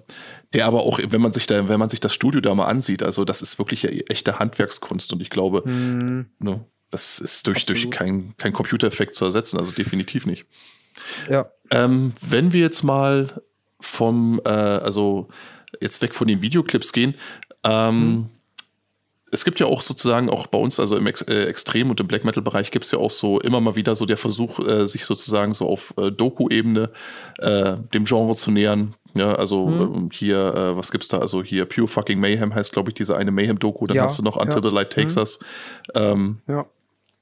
Gibt es da irgendwo so für dich, äh, ja, so Dokus, wo du sagst, so, dass die haben so äh, auch für mich persönlich so einen Mehrwert, also auch aus künstlerischer Sicht, dass man nicht nur mehr über die Person erfährt, sondern die einfach ins, insgesamt einfach interessant inszeniert sind? Ähm, von Nocturno Culto, äh, ja. The Misanthrope. Ja. Finde ich äh, richtig überragend. Hab ich x-mal gesehen. Ich weiß noch, ich hatte mal so einen Tag, ich äh, habe total platt daheim gelegen mit Migräneattacke und habe einfach den ganzen Tag den Film in Dauerschleife geguckt. Ja. Das kann ich verstehen. Ja, das ist, das hat ja auch so was Meditatives, das, äh, der Film. Absolut, ne? absolut. Also und das fand ich richtig gut, weil es weg von diesem klassischen Doku-Ding ging. Ja. Ähm, aber auch kein Spielfilm war. Ja. Das war wirklich so, da wären wir wieder bei, passt in keine Schublade. Aber ähm, ja, doch. Das war so gut. Genau. Und was, ich meine, so generell, ähm, wenn du jetzt sagen würdest, äh, so aus deiner Sicht, also aus deiner Sicht auch als Filmemacher, du hast jemanden, dem du sozusagen das Genre, sagen wir, nehmen wir, bleiben wir mal bei Black Metal, äh, näher bringen möchte. Äh, ist mhm. das so de deine, deine Auswahl oder wäre das so der Film, den du empfehlen würdest oder würdest du da irgendwo was anderes zur Hand nehmen? Jetzt auch gerne mal äh, so aus der Sicht äh, Videoclips. Videoclips, Filme, ähm, Dokumentation. Ich glaube, da ist die Vielseitigkeit wieder so eine Sache, die, ähm, die das Ganze schwierig machen würde, auf ein Ding zu beschränken. Weil ich sag mal, nimm mal von Satyricon Mother North ja. im Vergleich zu ähm, Xester. Äh, dieses, äh, wie hieß das, Walker of Dissonant Worlds. Ja, ja äh, mit, mit diesen Obdachlosen da in New York oder was am mhm. Straßenrand, da mhm. liegen ja Welten dazwischen. Das ist ja sowohl musikalisch und thematisch schon mal eine ganz andere Liga als auch filmtechnisch. Das eine ist so ultra klassisch äh, Blut, Feuer, Titten. Mhm. Äh, und das andere ist halt irgendwie so, ja, kalte Realität und alles sehr trist, äh, wohingegen Mother North ja wirklich knallbunt ist und äh, wirklich äh, farblich richtig schön auch gemacht, muss ich sagen. Also ich finde das ein richtig gutes Video. Ähm, von daher, ja, ich, ich denke, ich würde so zwei, zwei unterschiedliche Ansätze zeigen. Also zum Beispiel jetzt The Misanthrope hm. und ähm, diese Eternal Flame of Gehenna über, über finnischen Black Metal. So dieses ganz krasse Gegenteil, so ja. irgendwie äh, saufende ähm, Glatzköpfe. Die saufende Glatzköpfe. Das ist ja, also das, das, das vereint halt letzten Endlich irgendwo diesen, ich sag mal, äh, spirituelleren Weg mit diesem sehr, ähm, ja, ich sag mal, ich will es gar nicht mal modern nennen, weil ich sag mal, gesoffen wurde sehr wahrscheinlich auch damals schon. Aber ich sag mal so dieses, äh, ja, äh, moderne Rauditum. Äh, mhm. Also diese Anti-Einstellung quasi. Ja, genau, diese, diese richtige Abfuck-Anti-Einstellung und äh, Misfits-Tattoos haben und äh, besoffen Bierflaschen rumschmeißen. Auch KPN haben ja da äh, Musikvideos, die definitiv in die Richtung eher dann gehen. Ja. Ähm, von daher denke ich, dass das zeigt dann auch gleich so diese Vielfältigkeit. Ähm. Finde ich gut. Ja, definitiv. Weil es ist ja auch das, was ja auch äh, viele Leute eben, ähm, gerade wenn sie, sagen wir mal, von außen, also die, ich sage, ich nenne sie immer so ein bisschen so diese Uneingeweihten, wenn die von außen sozusagen mhm. auf das Genre blicken, dann ist es ja ähnlich wie zum Beispiel, also deswegen ja auch diese vielen Überschneidungen, deswegen ist es ähnlich wie im Horrorgenre. Viele vergessen eben oder übersehen dabei, dass es eben da auch ganz viele verschiedene Facetten gibt, äh, die ja. es zu ergründen dann auch einfach lohnt, wenn man natürlich mhm. also generelles Grundinteresse für die Thematik mitbringt und dass man dem Ganzen eben Unrecht tut, wenn man von vornherein das Ganze eben irgendwo als ja äh, äh, als ekelhaft oder ja äh, abartig abtut und sagt so ja nee das mhm. äh, das äh, weil äh, ja, du hast eben auch wirklich teilweise, also im Horrorgenre, im, äh, im Filmbereich eben, aber auch genauso eben wie in der, äh, in der Musik selbst eben auch immer wieder auch unter den extremsten, äh, äh, ja, extremsten Veröffentlichungen immer wieder so kleine, wo du sagst so, okay, da ist, äh, da geht die ganze Sache nochmal aus so eine andere Ebene, die dann mhm. eben vielen einfach komplett verborgen bleibt und ähm, ja, da könnte man jetzt diskutieren, ob das gut so ist Ne? Und äh, ob es gut so ist, dass nur die Eingeweihten tatsächlich wissen, wovon mhm. die Rede ist, oder äh, ob man das jetzt irgendwo anderen so mit Krampf irgendwo überhelfen müsste. Ich meine, ich meine, wenn du jetzt sagst, du hast jetzt, äh, äh, du, du arbeitest zum Beispiel mit Splatter-Effekten, ist das mhm. für dich etwas, wo du sagst, ich versuche richtig äh, gezielt eben auch die falschen Leute wegzustoßen? Also auch zum Beispiel, wenn wir jetzt zum Beispiel mal äh, Blut auf äh, umgedrehten Kreuzen irgendwo mal nehmen als, als äh, mhm. Stilmittel. Ähm, Willst du damit die Leute tatsächlich äh, in erster Linie quasi äh, ja abstoßen und beziehungsweise auf der anderen Seite eben äh, die Genre-Fans erfreuen? Oder gibt es da irgendwo auch noch so eine Metaebene, wo du sagst, so ich, äh, ich, ich übe hier tatsächlich äh, Religions- und Gesellschaftskritik ähm, und benutze dabei äh, sozusagen den groben Hammer, um dann auch wirklich Eindruck hinzuhinterlassen? Hm. Hm die Reaktion der Leute würde ich da als absolut zweitrangig einstufen, weil ich auch ehrlich gesagt ja gar nicht unbedingt weiß, was für Leute das gucken. Also klar, so die, die Freunde oder Bekannte, da weiß ich auch so ungefähr von der Einstellung. Aber es gibt ja auch immer Leute, die sich das Zeug irgendwie angucken oder bei mir kaufen, die kenne ich gar nicht, sprich, ich weiß gar nicht, schockiere ich denjenigen damit jetzt oder sagt er eh, äh, ja, finde ich geil, scheiß auf das ganze Christentum oder so. Mhm. Ähm, von daher, nee, also der Gedanke ist eigentlich gar nicht da wirklich aber jetzt so Gesellschaftskritik ausüben, ist zu hoch gegriffen. Das ist so ein, ähm, das hat quasi für mich eine Aussage. Zum Beispiel Blutkreis 2 ist, äh, ich sag jetzt mal als Film, das hört sich vielleicht bescheuert an, aber ist sehr naturverbunden, was für mich in einer gewissen Ebene automatisch dieses ganze Glaubensding, christlich oder allgemein große Weltreligion halt ausschließt, weil ich die Natur quasi in dem Film über alles stelle. Mhm. Und schon ähm, kann da kein Glaube an den irgendwie an den großen Gott sein oder so, außer man nennt ihn halt wirklich äh, Natur. Ähm, von daher, ja, ist das quasi einfach nur der Gedanke, der sich dann im Kopf zusammensetzt und sagt so, okay, ich will die Natur als das Größte darstellen, also ja, zeige ich da alles andere quasi als klein äh, oder oder ähm, zeig, wie das andere klein gemacht wird, ob jetzt irgendwie ein Kreuz angefackelt wird oder äh, mit Blut bespritzt oder was auch immer. Äh, neben dem visuellen Aspekt, denke ich, ist es dann wirklich das. Also ich würde das jetzt auch, das ist ja nicht super intellektuell oder so. Ja. Also, das, ist es denn schon ein Wunsch, dass der, äh, der Zuschauer dann eben auch diese Ebene dann irgendwo als solche dann irgendwo begreift oder sagst du dir, das ist eigentlich in erster Linie eigentlich zweitrangig, Hauptsache er hat erstmal äh, sein Entertainment? Ähm, ich freue mich absolut darüber, wenn Leute das begreifen oder darin auch irgendwie das wiederfinden, was ich äh, damit ausdrücken wollte. Weiß aber leider auch aus Erfahrung, dass die wenigsten wirklich überhaupt die Ansätze verstehen. Also ich habe zwischen meinen eigentlichen Projekten immer mal so, ich habe die immer Super Shorts genannt, weil es wirklich so ein Minuten Clips sind. Mhm. Und ich habe einen, der heißt Levitianka der dauert, ich glaube, eineinhalb Minuten. Und man sieht, äh, ohne das überheblich zu meinen, so wunderschöne Naturaufnahmen, eine Sonne, die sich äh, so spiegelt in der Kameralinse und Bäume und so weiter. Und dann macht die Musik so einen Absacker und man sieht so einen alten verrosteten Stacheldraht, der sich so durchs Bild zieht. Ähm, da gibt's dann so 90 Prozent der Leute hat reagiert mit, ja, sind ganz schöne Kameraaufnahmen. Boah, sieht das toll aus.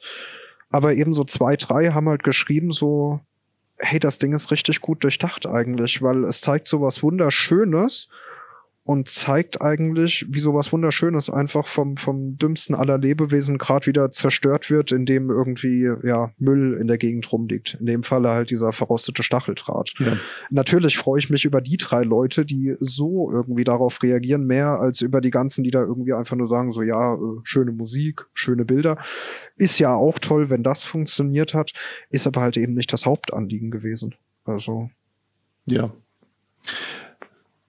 wir haben jetzt in letzter Zeit, also das, das wird dir ja auch aufgefallen sein, ich meine, es gibt ja auch aus, äh, auch jetzt im letzten Jahr jetzt speziell, wo viele Leute eben auch mal gerne auch mal eine Stunde mehr Zeit hatten, ist es ja auch so gewesen, dass zum Beispiel Plattformen wie jetzt, äh, nehmen wir mal YouTube oder ähnliches, ähm, tatsächlich auch äh, viele Leute sozusagen in die öffentliche Wahrnehmung geschwemmt haben, die ähm, ja, wo es eben vielerlei Hinsicht, nicht nur jetzt auf, auf das äh, Metal-Genre oder das Black Metal-Genre jetzt äh, speziell gemünzt, sondern eben auch im Allgemeinen einfach, wo man merkt, so da ist so, so eine Geltungsdrang vorhanden. Mhm. Und da wollen Leute sich also wirklich auf Krampf ins Rampenlicht stellen und äh, sich selbst präsentieren. Ähm, ja. Was mich immer interessiert hat, äh, für mich ist das ja quasi, wenn man einen Film dreht. Also wenn man jetzt sagen wir mal Regisseur ist, man schreibt ein Buch und man möchte den, das Ganze quasi umsetzen. Ähm, ist das ein Vorwurf, den du dir auch gefallen lassen würdest, dass du sagst, irgendwie, ich, ich äh, will jetzt sozusagen ähm, auf Krampf sozusagen meine, meine, diese, diese, diese Idee oder meine, meine Gedanken öffentlich machen und das ist halt quasi, da ist Film halt das Mittel der Wahl.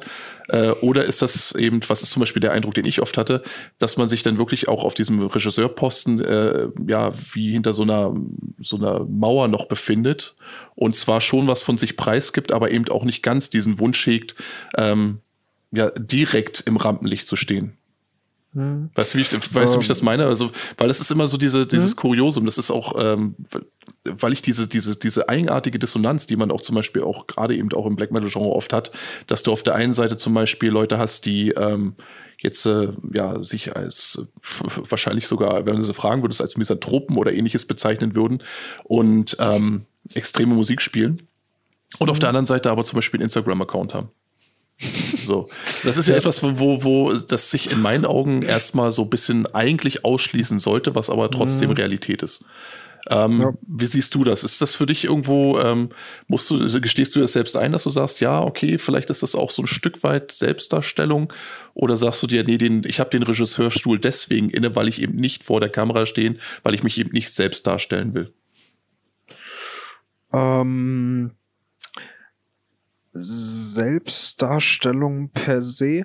Ich sag mal, in dem Moment, wo du irgendwas veröffentlichst, ähm, bist du natürlich darauf aus, dass Leute das äh, in irgendeiner Form mitbekommen und im besten Falle gut finden. Also jeder, der da sagt so, ich veröffentliche irgendwas, mir ist es aber scheißegal, wie die Leute es finden, ist meiner Meinung nach Bullshit. Mhm. Also der ist einfach nicht ehrlich, weil dann wird das einfach nicht veröffentlichen. Also ich kenne wirklich einen, der macht seit über 20 Jahren Filme, der hat daheim festplattenweise Filme, der hat bis heute nicht einen Film jemals rausgebracht. Okay. Die, die, hat einfach nie jemand zu Gesicht gesehen, weil er sagt so, ich mache das einfach, weil ich so gerne drehe und äh, Spaß haben will daran. Aber immer wenn man ihn fragt, so, ey, kann man mal irgendwie was von dir sehen, dann sagt er auch, keine Ahnung, das liegt auf irgendeiner Festplatte irgendwo in meiner Bude rum. Ja, irgendwann brenne ich dir mal was oder so. Der hat bis heute noch nie irgendwas offiziell veröffentlicht. Yeah. Ähm, da denke ich mir dann so, okay, da merkt man irgendwie schon den krassen Unterschied ähm, zu jemandem, der jedes kleinste Fitzelchen veröffentlicht. Ähm, ich würde bei mir sagen, natürlich möchte ich Leute damit erreichen, sonst würde ich es eben genauso machen und die ganzen Sachen bei mir behalten. Ähm, auf der anderen Seite mir das vorwerfen zu lassen, ist insofern nur bedingt könnte ich es akzeptieren, weil ich mich dazu zu sehr selbst limitiere. Weil als diese 33 Blutkreis-DVDs zum Beispiel ausverkauft waren, ja.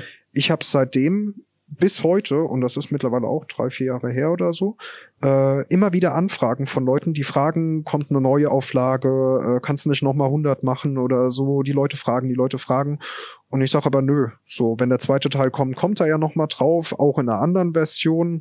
Ja, aber ich will unbedingt die Originalversion sehen, weil da war auch Black Metal dabei äh, von, ähm, von einem, von einem äh, Kumpel von mir.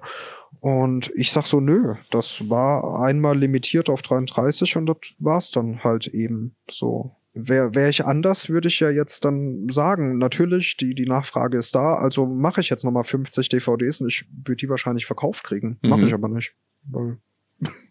ja, Okay, gut. Ja, nee, das. Ähm, wenn, wenn das das irgendwie beantwortet. ja, doch, doch, doch, durchaus schon. Ne? Also ich meine, ich wollte das jetzt auch nicht irgendwie als Vorwurf äh, äh, phrasieren, also von wegen so. Ähm, nee, habe ich nicht. Du so bist, du bist nicht true, weil du und auch erst recht nicht mit V, weil du halt deine eigenen Sachen veröffentlichst, ähm, sondern eben weil wie gesagt, das ist das, ich versuche immer so ein bisschen hinter, äh, hinter diese, diese, diese Unvereinbarkeit irgendwo aufzusteigen, dass mhm. zum Beispiel ähm, jemand auf der einen Seite zum Beispiel jetzt mal so krasse Genrefilme macht. Also wirklich Dinge, wo andere sagen würden, das hat keinerlei künstlerischen Anspruch, also äh, mhm. aus deren Sicht. Und ähm, man auf der einen Seite, wie gesagt, versucht sozusagen äh, äh ein möglichst breites Publikum von sich fernzuhalten.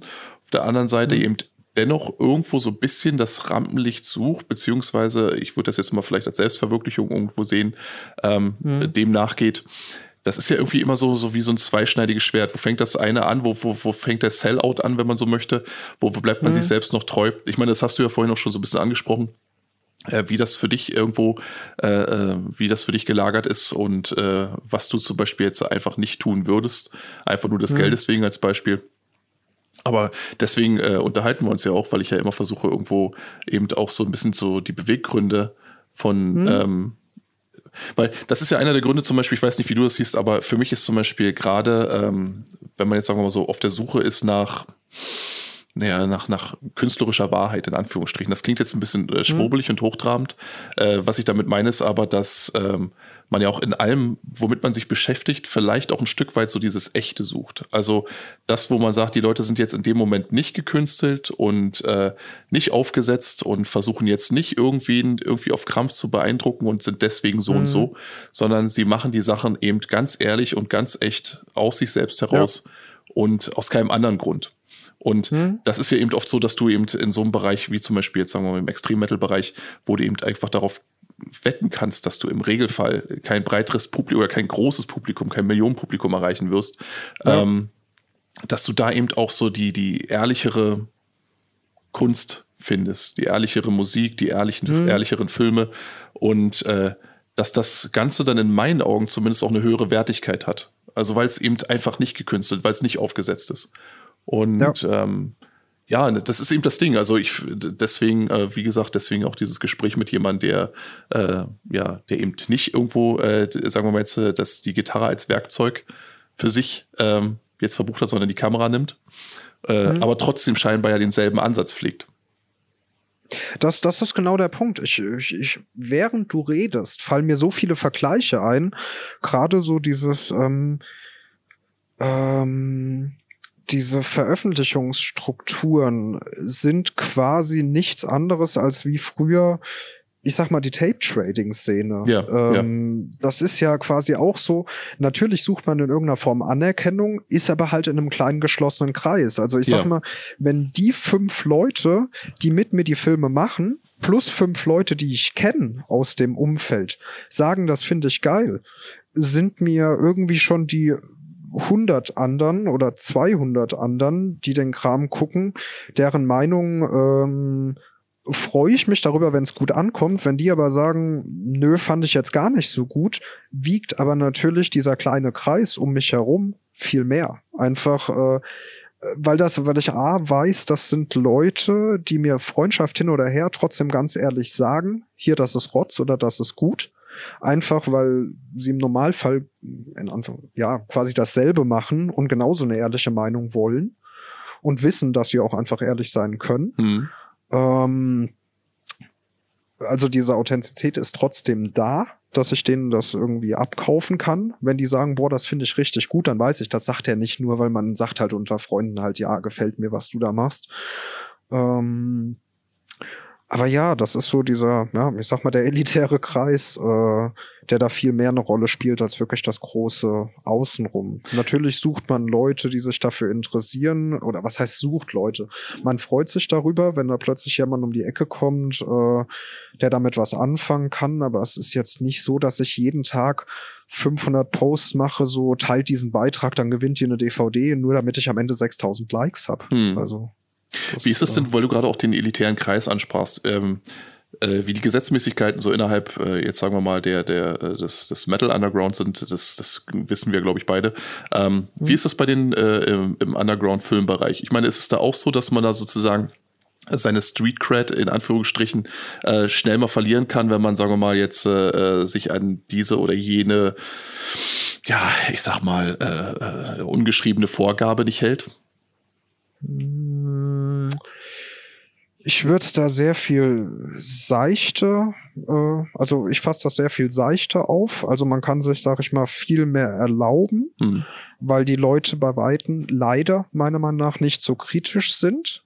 Also wenn irgendwie so ein ähm, ja, weiß ich nicht, so ein, so ein 15-jähriger Hanswurst mit seinem Handy filmt, wie er eine Flasche Ketchup gegen die Wand schmeißt, wird es da immer irgendwo die Leute geben, die applaudieren und sagen, boah, geil, mehr davon. Ja. Ähm, wo ich einfach nur Kopfschütteln da sitzen und mir denke, boah, Leute, ähm, natürlich fühlt man sich dann auch selbst so ein bisschen so, ey, wofür reiß ich mir irgendwie für teilweise ein Projekt vier Jahre lang eine Arsch auf? Äh, und ihr erntet für sowas Applaus. Ja. Das, äh, ja, wo man sich dann, ja, man denkt sich dann seinen Teil. Ähm, was aber ganz, ganz schnell auch in der Filmszene, und ich denke mal, dass es ja, diese Nachtmystium-Geschichte damals ja, ist ja. da ja, glaube mhm. ich, recht groß gewesen. Das gibt's in der Filmszene genauso, gerade diese Untergrund-Amateurfilmszene. Ach, tatsächlich? Ähm, okay. Das, äh, ja, und das ist leider, warum auch immer, so die letzten hm, zwei, drei Jahre oder so, ist das gewachsen, dass Leute wirklich andere Leute versuchen abzuziehen, äh, Leute kündigen irgendwelche Veröffentlichungen an, sammeln das Geld ein und ja, da bekommt aber niemals jemand irgendwas und die tauchen dann ganz schnell unter, weil die werden wirklich zerrissen. Mhm. Also die werden zerpflückt bis ins Äußerste. Das ist in Deutschland hm, ja auf einem ordentlichen Level, sag ich mal, so wie es ja auch gerecht ist, weil das ist halt eine Scheißaktion, das macht man nicht. Ähm, in Amerika ist das noch viel krasser. Also auch die haben ja so eine Szene, und bei denen ist das richtig heftig. Also da gab's das schon und die werden dann wirklich in jeder Gruppe gepostet, hier so kauft nicht bei dem und dem Leute, der zieht euch nur ab, der liebt nicht die Horrorkunst, der will einfach nur noch Kohle. Ja. So. Okay. ähm, von daher, ja, ist das so eher der häufigere Grund. Wenn jemand natürlich einen wirklichen Scheißfilm abliefert, ja, das wird dann natürlich dadurch, dass es halt eben Amateur ist, wird das dann grundsätzlich schon mal anders bewertet mhm. weil im Normalfall die Leute wissen, okay, die Mittel sind einfach nicht so da. Also ich gucke auch Amateurfilme ganz anders als Hollywood-Kram. Natürlich kann ich Sachen von, von Freunden oder von mir selbst nicht äh, so sehen und bewerten wie jetzt irgendwie eine neue Netflix-Produktion. Da liegen Welten dazwischen und da muss man auch meiner Meinung nach einen anderen Maßstab ansetzen. Genauso wie man nicht irgendwie einen Keller-Demo mit irgendwie einem feingeschliffenen Studioaufnahmenalbum von, äh, weiß ich nicht, von irgendeiner Band, die seit 20 Jahren gibt, messen kann. Das geht halt auch irgendwo nicht. Ja. Ähm dieses, ja gut, das ist ja eine, diese, also gerade so speziell was diese Finanzierungsunarten angeht. Ich meine, das ist ja etwas, was, glaube ich, jeder von uns, der sich auch nur peripher eben äh, mit diesem oder jenem Genre auseinandersetzt, schon mitbekommen hat. Ich meine, diese ja, hier auch was Vorbestellung und ähnliches angeht. Also es rall ich mhm. persönlich auch bis, bis heute nicht, wie äh, sozusagen Album XY irgendwo äh, drei Monate vorher angekündigt wird und dann wird irgendwo äh, tatsächlich ähm, ja, ne, ab jetzt vorbestellbar und dann wird das Geld kassiert und dann wird erst die äh, Veröffentlichung oder die, die, die Pressung in Auftrag gegeben.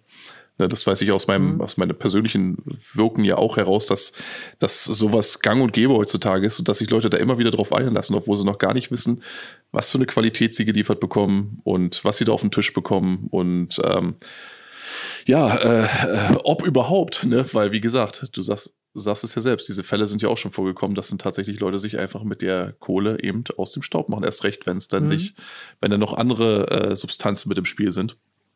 Ja, ja ich, ich muss da kurz einklinken. Ja, bitte. Ähm, einfach, weil ich äh, mich da jetzt selbst äh, zu Wort melden muss.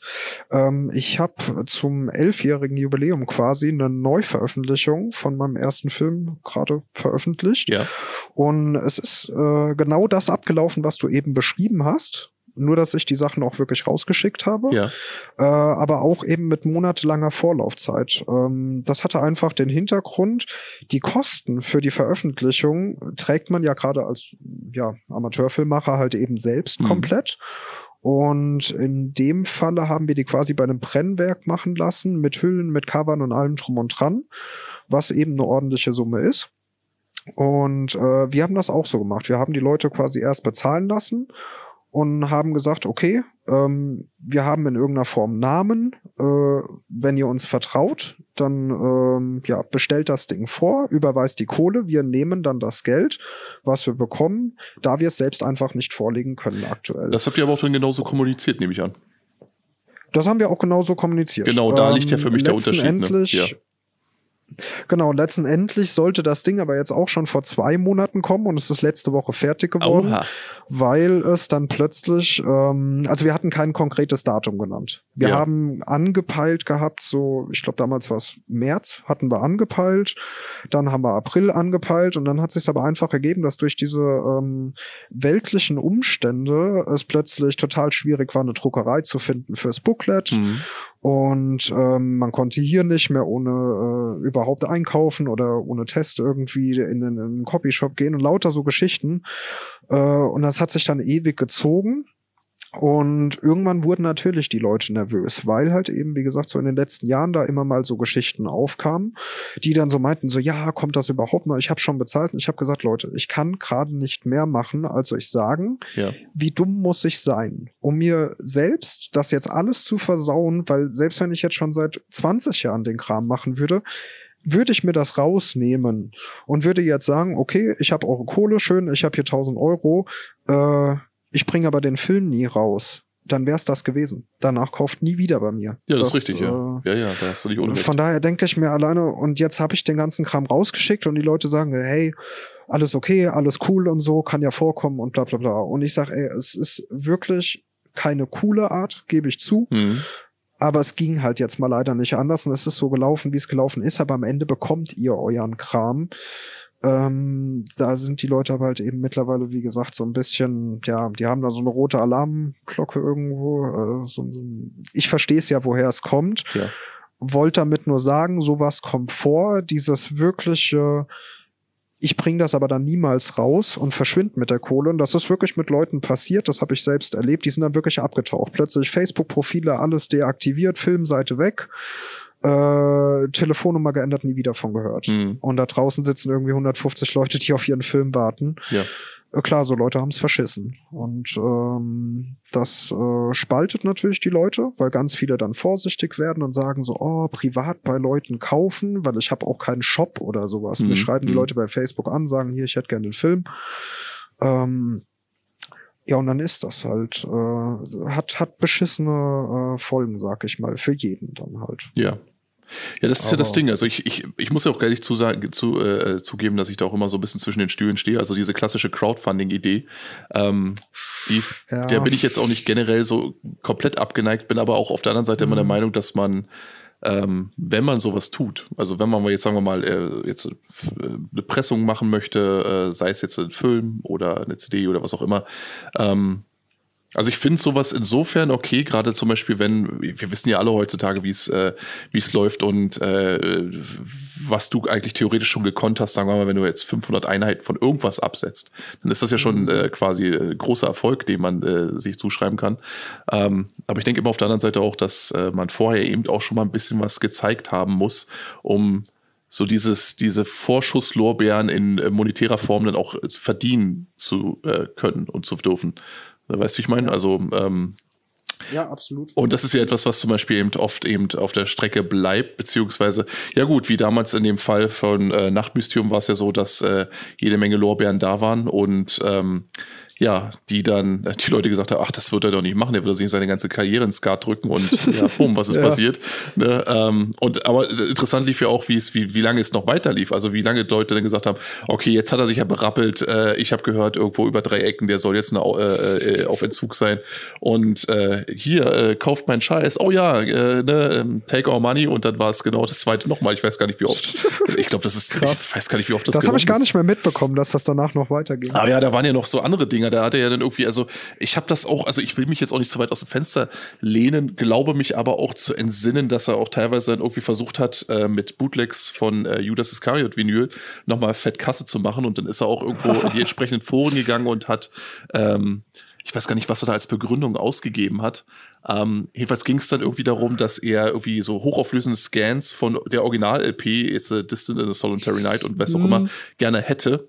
Äh, aus Gründen. So. Und ähm, tatsächlich sollten diese Gründe nichts anderes sein, als einfach eben äh, das in äh, entsprechende Layouts einzuarbeiten und dann eben mm. äh, mhm. Bootleg-Versionen rauszuhauen. Und da hat er dann Krass. auch sein eigenes Label für irgendwo auf, also Anführungsstrichen Label für aufgemacht. Und ja, also wenn du also deinen Ruf schon weg hast, dann kommen die Leute auch irgendwann drauf und kommen auch schneller drauf, als es mhm. normalerweise der Fall wäre. Aber man muss dennoch staunen, wie lange es tatsächlich gut ging, wie lange er Leute ausnehmen konnte und wie viele tatsächlich aus purer Gier einfach gesagt haben, ja, also ich gehe das Risiko ein, ich drücke jetzt zudem nochmal 30 Dollar irgendwo hin. Ähm, hm. Vielleicht kriege ich ja doch tatsächlich etwas aus seiner Privatsammlung, beziehungsweise besagte Judas Iscariot LP, von der jetzt noch irgendwo in irgendeinem Gemäuer jetzt nochmal äh, 100 Stück Restposten aufgetaucht sind von der Pressung, die ursprünglich nur 100 Stück hatte. Also das sind so, okay. ja, ja da, da, da fässt man sich teilweise wirklich an den Kopf und denkt so, ähm, die Mechanismen dann draußen, äh, ja, äh, also, äh, ja, wie gesagt, äh, es ist nicht nachvollziehbar teilweise. Aber wie gesagt, ich finde es an und für sich der Grundgedanke, dass eben äh, man ähm, Künstlern, Musikern, äh, Filmemachern, die, die generell einfach auch, äh, ähm, die schon nicht nur wollen, sondern die auch schon gezeigt haben, äh, mhm. dass man da irgendwo äh, durchaus auch mal sagen kann, okay, das supporte ich jetzt. Sagen wir mal, wenn man jetzt wirklich ein, das Gefühl hat, hier ist irgendwas, äh, ja, irgendwas von Wert quasi im Entstehen mhm. begriffen. Also von daher ja. würde ich mich jetzt auch nicht generell irgendwo ausschreiben und sagen, hey, ja, kauft da bloß nicht, wie könnt ihr es wagen und so weiter. Lasst ihn ja, erstmal ja, selbst pressen ist, und dann, ne, der soll seine Oma mhm. anpumpen und dann kann er ja sehen, ob er sie abverkauft kriegt oder nicht. Ja, gab es auch wirklich Leute, die haben dann so, die, die haben dann geschrieben, so, ja, ich würde den gerne kaufen, hm. aber wieso kannst du das nicht ganz normal wie bei jedem Film äh, auch irgendwie erst bezahlen. So, wenn ich in Müller gehe äh, oder in irgendeine äh, Kette und mir bei Mediamarkt einen Film kaufe, dann ist der ja auch schon da. Ja. Und dann denke ich mir so, ey, ich bin aber nicht irgendwie äh, Müller oder Mediamarkt. ja, Verstehst richtig, du das? Richtig. Na klar, das, das ist dann äh, funktioniert nicht. Das, äh, ja. ja. das muss man dann auch mit in, in, in, in Betracht ziehen, dass manche Leute dann tatsächlich auch gar nicht so raus können aus ihrem klassischen Konsumding. Ich meine, das kenne ich ja selbst auch, äh, wenn da die äh, Bestellung irgendwo nicht in 48 Stunden auf dem äh, auf, auf der Türschwelle liegt. Ja, kriegen, sowas auch. Ja, die kriegen ja totalen Leute? schon. Ich habe keinen Sponsor, ich habe auch niemanden, der meine Päckchen verschickt. Also mhm. ich, ich bin selbst ungelogen mit einer Wäsche, mit so einem Wäschekorb mit 33 Päckchen dann zur Post gegangen mit meinen DVDs. Ja, der guckt hab mich da hingestellt und hab gesagt, äh, so im, im, kleinen Dörfchen, so, die haben mich angeguckt wie, ach du Scheiße. Und ich habe gesagt, ja, ich muss mal 33 Päckchen verschicken. Und dann saß ich da eineinhalb Stunden der Post und hab Briefmarken draufgeklebt, weil die Alte irgendwie noch nicht mal das mehr selbst machen wollte und meint so, ja, das kannst du dann alles machen, wenn du so viel verschicken willst. Und dann, ja, und dann saß ich dann da so. Na, wie der legendären Simpsons-Folge, ähm, als Bart äh, Rektor Skinner da geholfen hat, die äh, Grußkarten anzulecken ne, und dann die Zunge am Ende dann richtig wie Schmirgelpapier war. Ja, so, so ungefähr saß ich dann mhm. da. Ja, dann ist das halt. Ähm, zwei Sachen, die mir aber gerade noch eingefallen sind, weil du es gesagt hattest. Einmal mit diesem Crowdfunding, ja. äh, gebe ich recht, haben wir auch in der Form nicht gemacht. Also wir haben wirklich gesagt, ihr bezahlt nur das, was ihr bekommt, nämlich die fertige DVD, wenn sie fertig ist. Also wir haben da nicht so ein Firlefanz mit irgendwie, wer 10 Euro gibt, kriegt ein T-Shirt und bei 20 kriegst du es signiert oder so ein Scheiß. Mhm. Äh, bin ich auch überhaupt kein Freund von. Und bei der Nachtmystium-Geschichte eines muss ich der ganzen Story lassen. Ähm, das ist so, ich, ich nenne das so für mich das, das Shining-Prinzip. Ich finde es immer geil, die Leute sagen so, boah, das ist so ein vertrogter, abgefragter Junkie. Und pissen sich dann aber auf, dass er sein Geld irgendwie lieber für seinen Stoff rausbrettert. das sind für mich dieselben Leute, die auf ein Shining-Konzert gehen und sagen, boah, aber der Quafort hat mir in die Fresse getreten. Ja, ja, das, ja, das sorry. Ist, da, da hast du allerdings recht. Ja, ja, das ist aber das, das, dieses Kuriosum, was eben, ähm, was ich glaube, das ja, das ist, da ist, du hast absolut recht, das äh, ist eigentlich widersinnig. Ne? Das ist ja auch genauso, als wenn du, keine Ahnung, ich gehe ja auch nicht auf wie, keine Ahnung, jetzt auf ein Hardcore-Konzert und wundere mich, dass ich dann irgendwo, äh, äh, keine Ahnung, jemanden habe, der mir mit den Füßen voran ins Gesicht springt. Ähm, ja, genau. Von der Bühne aus. und ähm, ja, also das ist ja auch, glaube ich, das Schöne am, am Underground-Bereich, dass man dann tatsächlich auch äh, äh oft mit Leuten zu, also man muss die Leute auch, glaube ich, immer so ein bisschen wegbringen davon und äh, sei es dann durch ein paar nette Worte, äh, indem man ihm wieder mal so in Erinnerung ruft, wo sie sich eigentlich bewegen und was das hier mhm. eigentlich für ein Bereich ist und äh, ja. dass es eben nicht so ist, dass man ähm, ja, dass man hier alles durchdomestiziert hat und dass hier alles irgendwo wie am Schnürchen läuft, äh, Paketsklaven sei Dank oder ähnliches. Ähm, mhm und dass eben dann auch so eine gewisse, ja, ich sag jetzt mal Unangepasstheit, vielleicht sogar Gefährlichkeit in der Sache noch mit drin ist, weil das macht das Ganze ja auch erst sympathisch in vielerlei Hinsicht. Ja. Weil es eben unpoliert ist, ungeschliffen ist, weil es unvorhersehbar ist und weil man dann tatsächlich auch noch überrascht werden kann, mhm. hier und da. Ja. ja. also ich hatte auch bei, äh, fällt mir gerade noch einmal in so einem äh, Post, damals bei den DVDs, äh, so bei der Beschreibung, so hier ist der Film drauf, irgendwie Bonus drei Trailer oder irgendwas. Ja. Und ähm, da steht immer CDR bei mir dabei, aber da gibt's dann wirklich einen irgendwie, der schreibt dann so, nachdem er seinen Film bekommen hat, so ja, die ist ja gar nicht gepresst. ja, schön. Und dann denke ich mir so, ja gut, mal unabhängig davon, dass Leute heutzutage eh nicht mehr lesen. Ja. Die gucken Bilder und du schreibst oben drüber Veröffentlichung nächsten Monat und du hast sofort 25 Nachrichten im Posteingang, wann kommt der? Hm. Nächsten Monat. Wo ich mir denke, so, so Leute, ja, ernsthaft?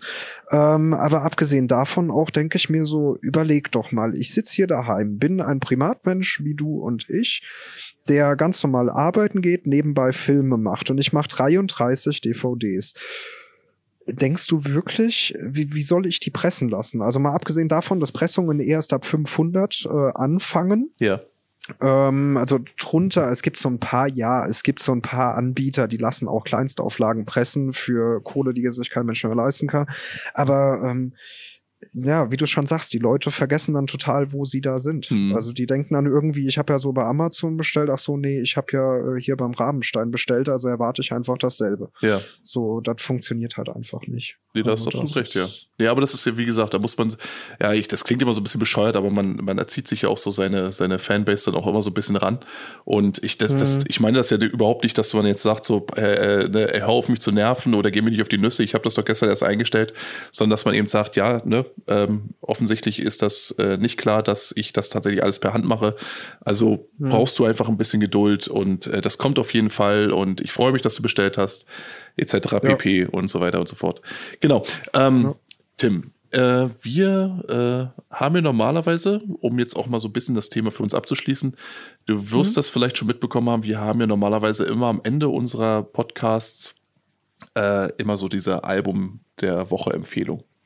Hm? Ich würde das gerne jetzt mal so ein bisschen abändern, auch dem Thema entsprechend, und würde dich jetzt mal fragen, was du jetzt für eine Filmempfehlung für uns hättest, die vielleicht, sagen wir mal, auch äh, äh, Hörer dieses Podcastes vielleicht interessieren könnte. Und äh, von dem du sagen würdest, jo, das ist so ein Streifen, der äh, äh, hat mich jetzt in letzter Zeit wirklich hart gehockert. Ähm, den würde ich gerne jedem weiterempfehlen. Weil ich habe nämlich auch noch einen auf der Pfanne hier und äh, den werde ich danach raushauen, aber ich wollte dir natürlich erstmal den Vortritt lassen. Boah, jetzt hast du mich ins kalte Wasser. Ja, ja, aber das meinte ich mit Un Unvorhersehbarkeit, ne? Na super, jetzt, jetzt habe ich mir so hier eine Plattenempfehlung überlegt, die so ja, schön genau. gepasst hätte. Aber, aber das ist jetzt natürlich interessant. Ähm, ja gut, ähm, der Punkt ist, ähm, ich habe die letzten Monate insgesamt recht wenig äh, Filme gesehen, weil ich gerade so Lebensumstände halt das nicht so zugelassen haben. Ich bin umgezogen über eine weitere Distanz und so. Ähm, von daher würde mir jetzt ehrlich gesagt gar nichts Aktuelles Dann einfallen. Dann geh mal weg von aktuell. Nimm, nimm etwas, was dir so als erstes durch den Kopf schießen würde. Ähm, jetzt überlege ich, was natürlich so gut vielleicht so in den thematischen in, in den ganzen Kontext ganz gut reinpassen könnte. Puh, das ist jetzt schwierig. Soll ich okay, erstmal vorlegen? kann ich nicht aufstehen und vor mein DVD-Regal gehen. ich, kann, ich, kann auch, ich kann auch den Anfang machen, wenn du das lieber möchtest. Mach gerne mal den Anfang. Alles klar, ich, genau. ich guck mal, ob mir irgendwas einfällt. Richtig, weil ich nämlich gerade äh, mehr oder weniger, also ich hatte den schon eine ganze Zeit irgendwo äh, so ein bisschen auf dem Schirm. Ähm, zuerst ist mir der Film aufgefallen, als ich äh, vor zwei, äh, müsste mittlerweile fast zwei Jahre her sein, das letzte Mal, als man noch äh, wie ein normaler Mensch irgendwo in der Innenstadt einkaufen gehen konnte. Ähm, bin ich bei Saturn drüber gestolpert. Da lag nämlich, äh, war so ein, schon äh, im Vinylregal äh, so eine Art, es sah eigentlich aus wie Digipack, äh, 10 Zoll Digipack und hatte vorne so richtig schön, äh, also es war so schwarzes Cover mit äh, rotem äh, Metallic Print drauf. Und ich konnte, ich dachte jetzt, okay, okay. alles klar, das Logo sagt mir nichts, wer ist das? Was, was, ist das hier? Was ist, was, brauche ich das? Brauche ich das nicht? Ähm, nahm das in die Hand und musste dann zur Überraschung feststellen, das ist gar kein äh, äh, Soundtrack oder gar kein Album, das ist ein Film. Das ist die Special Edition von einem Film. Und zwar einem Film, der äh, auf den schönen Namen Mandy hört. Mm, mhm. Und äh, Mandy ist äh, von äh, dem Regisseur, jetzt muss ich selbst kurz mal nachgucken, damit ich keinen Blödsinn erzähle. Der Regisseur heißt Panos Kosmatos. Ne? Offensichtlich äh, gebürtiger Amerikaner, ganz klar. Mhm. Ähm, nee, und der gute Panos hat, äh, äh, wenn man so möchte, also quasi, also offensichtlich, also wenn man sich den Film anschaut, erstmal Nick Cage in der Hauptrolle und äh, nebenbei dann noch ähm, den äh, Linus Roach oder ja, so glaube ich heißt der, der spielt auch noch eine weitere Hauptrolle, den werden manche von euch kennen noch da draußen als den äh, König Eckbert von aus der Fernsehserie Vikings. Äh, der spielt dort äh, in dem Film so eine Art, äh, ich sag jetzt mal, Sektenguru äh, aller äh, Charlie Manson. Und der ganze Film ist eigentlich im Grunde, also nicht nur von der Präsentation der äh, Special Edition jetzt, sondern auch von dem Film selbst eigentlich im Grunde wie so ein ähm, auf Filmlänge gezogenes Musikvideo. Äh, jetzt nicht irgendwie äh, tierisch krachig, es ist schon eher so meditativ. Aber die ganze Optik und die gesamten, äh, die Einstellungen und auch die Thematik, das wirkt schon sehr, äh, ähm, ja, ich sag mal so wie so ein klassischer Videoclip, so ein Oldschool-Videoclip, vielleicht sogar so ein bisschen Richtung Mother North, wenn man das Beispiel bemühen will. Ist aber, wie gesagt, äh, nicht krawallig, sondern ähm, eher meditativ, bis auf die ein oder andere Gewaltspitze, die dann immer mal wieder aufpoppt. Ähm, hat aber auch so ein paar richtig schöne, ich sag jetzt mal, ähm, ja, also so äh, Entscheidungen, was den Schnitt angeht, was die Farbauswahl angeht, was den Soundtrack angeht. Ähm, die das Ganze äh, von so einem klassischen Revenge-Movie, also der, ähm, ich will jetzt noch nicht so weit greifen, aber Nick Cage, der ähm, lebt da mit seiner Frau eben äh, mitten im Nirgendwo und hat da so eine kleine Idylle und äh, an so einem stillen kleinen See, der übrigens auch Crystal Lake heißt, und ähm, fühlt sich da eigentlich im Grunde sauwohl und sie arbeitet tagsüber in so einem kleinen Shop in der Nähe und er ist eben Holzfäller. Und irgendwie überschneiden sich dann ihre Schicksale quasi mit dem äh, Machenschaften dieser Sektengruppe. Und dann nimmt das Ganze halt irgendwo seinen Lauf und wird halt so ein klassisch, klassisches Revenge-Movie, wenn man so will. Und äh, ja, Nick Cage dann kann da auch im Grunde eigentlich alles rauslassen, was er, ähm, äh, was er, was er so auf der Pfanne hat.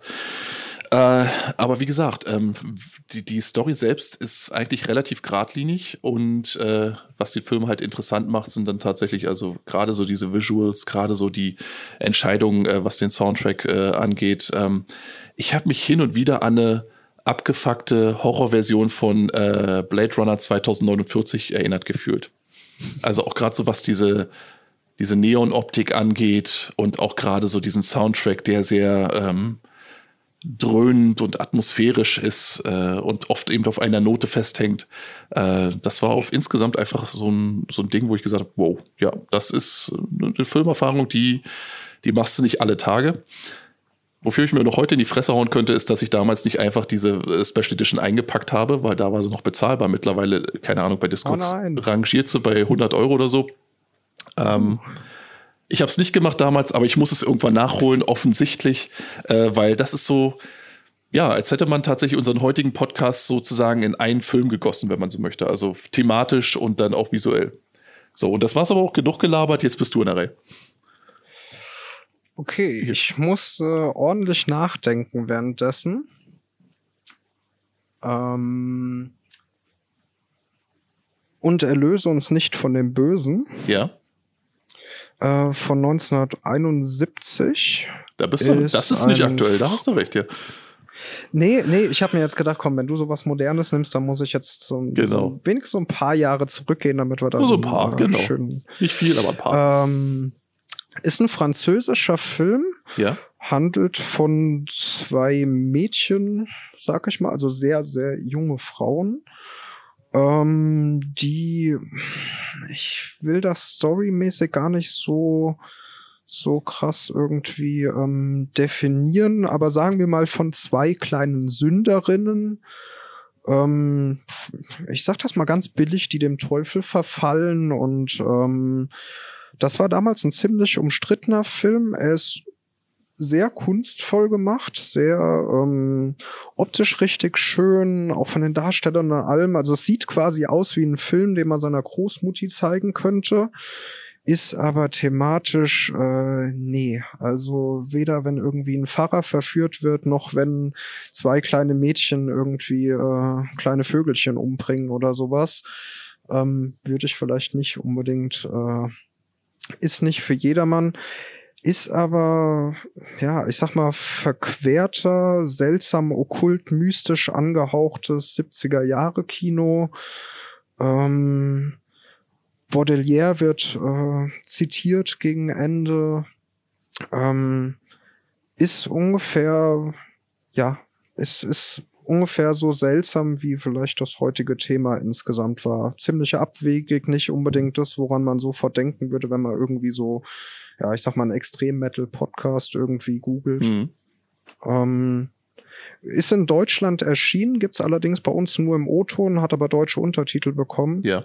Das müsste Bildstörung gewesen sein, sollte eigentlich auch bezahlbar sein und kriegt man ganz normal auf den gängigen Seiten zu kaufen. Interessant. Ist aber halt schon Special Interest. Ja. Also, Ja. sag ich mal. Aber es soll ja auch irgendwie, ja, Ja, nee, sicher. jetzt auch langweilig, sowas. Ja, die Standards nehmen, kennt ja auch jeder, ne?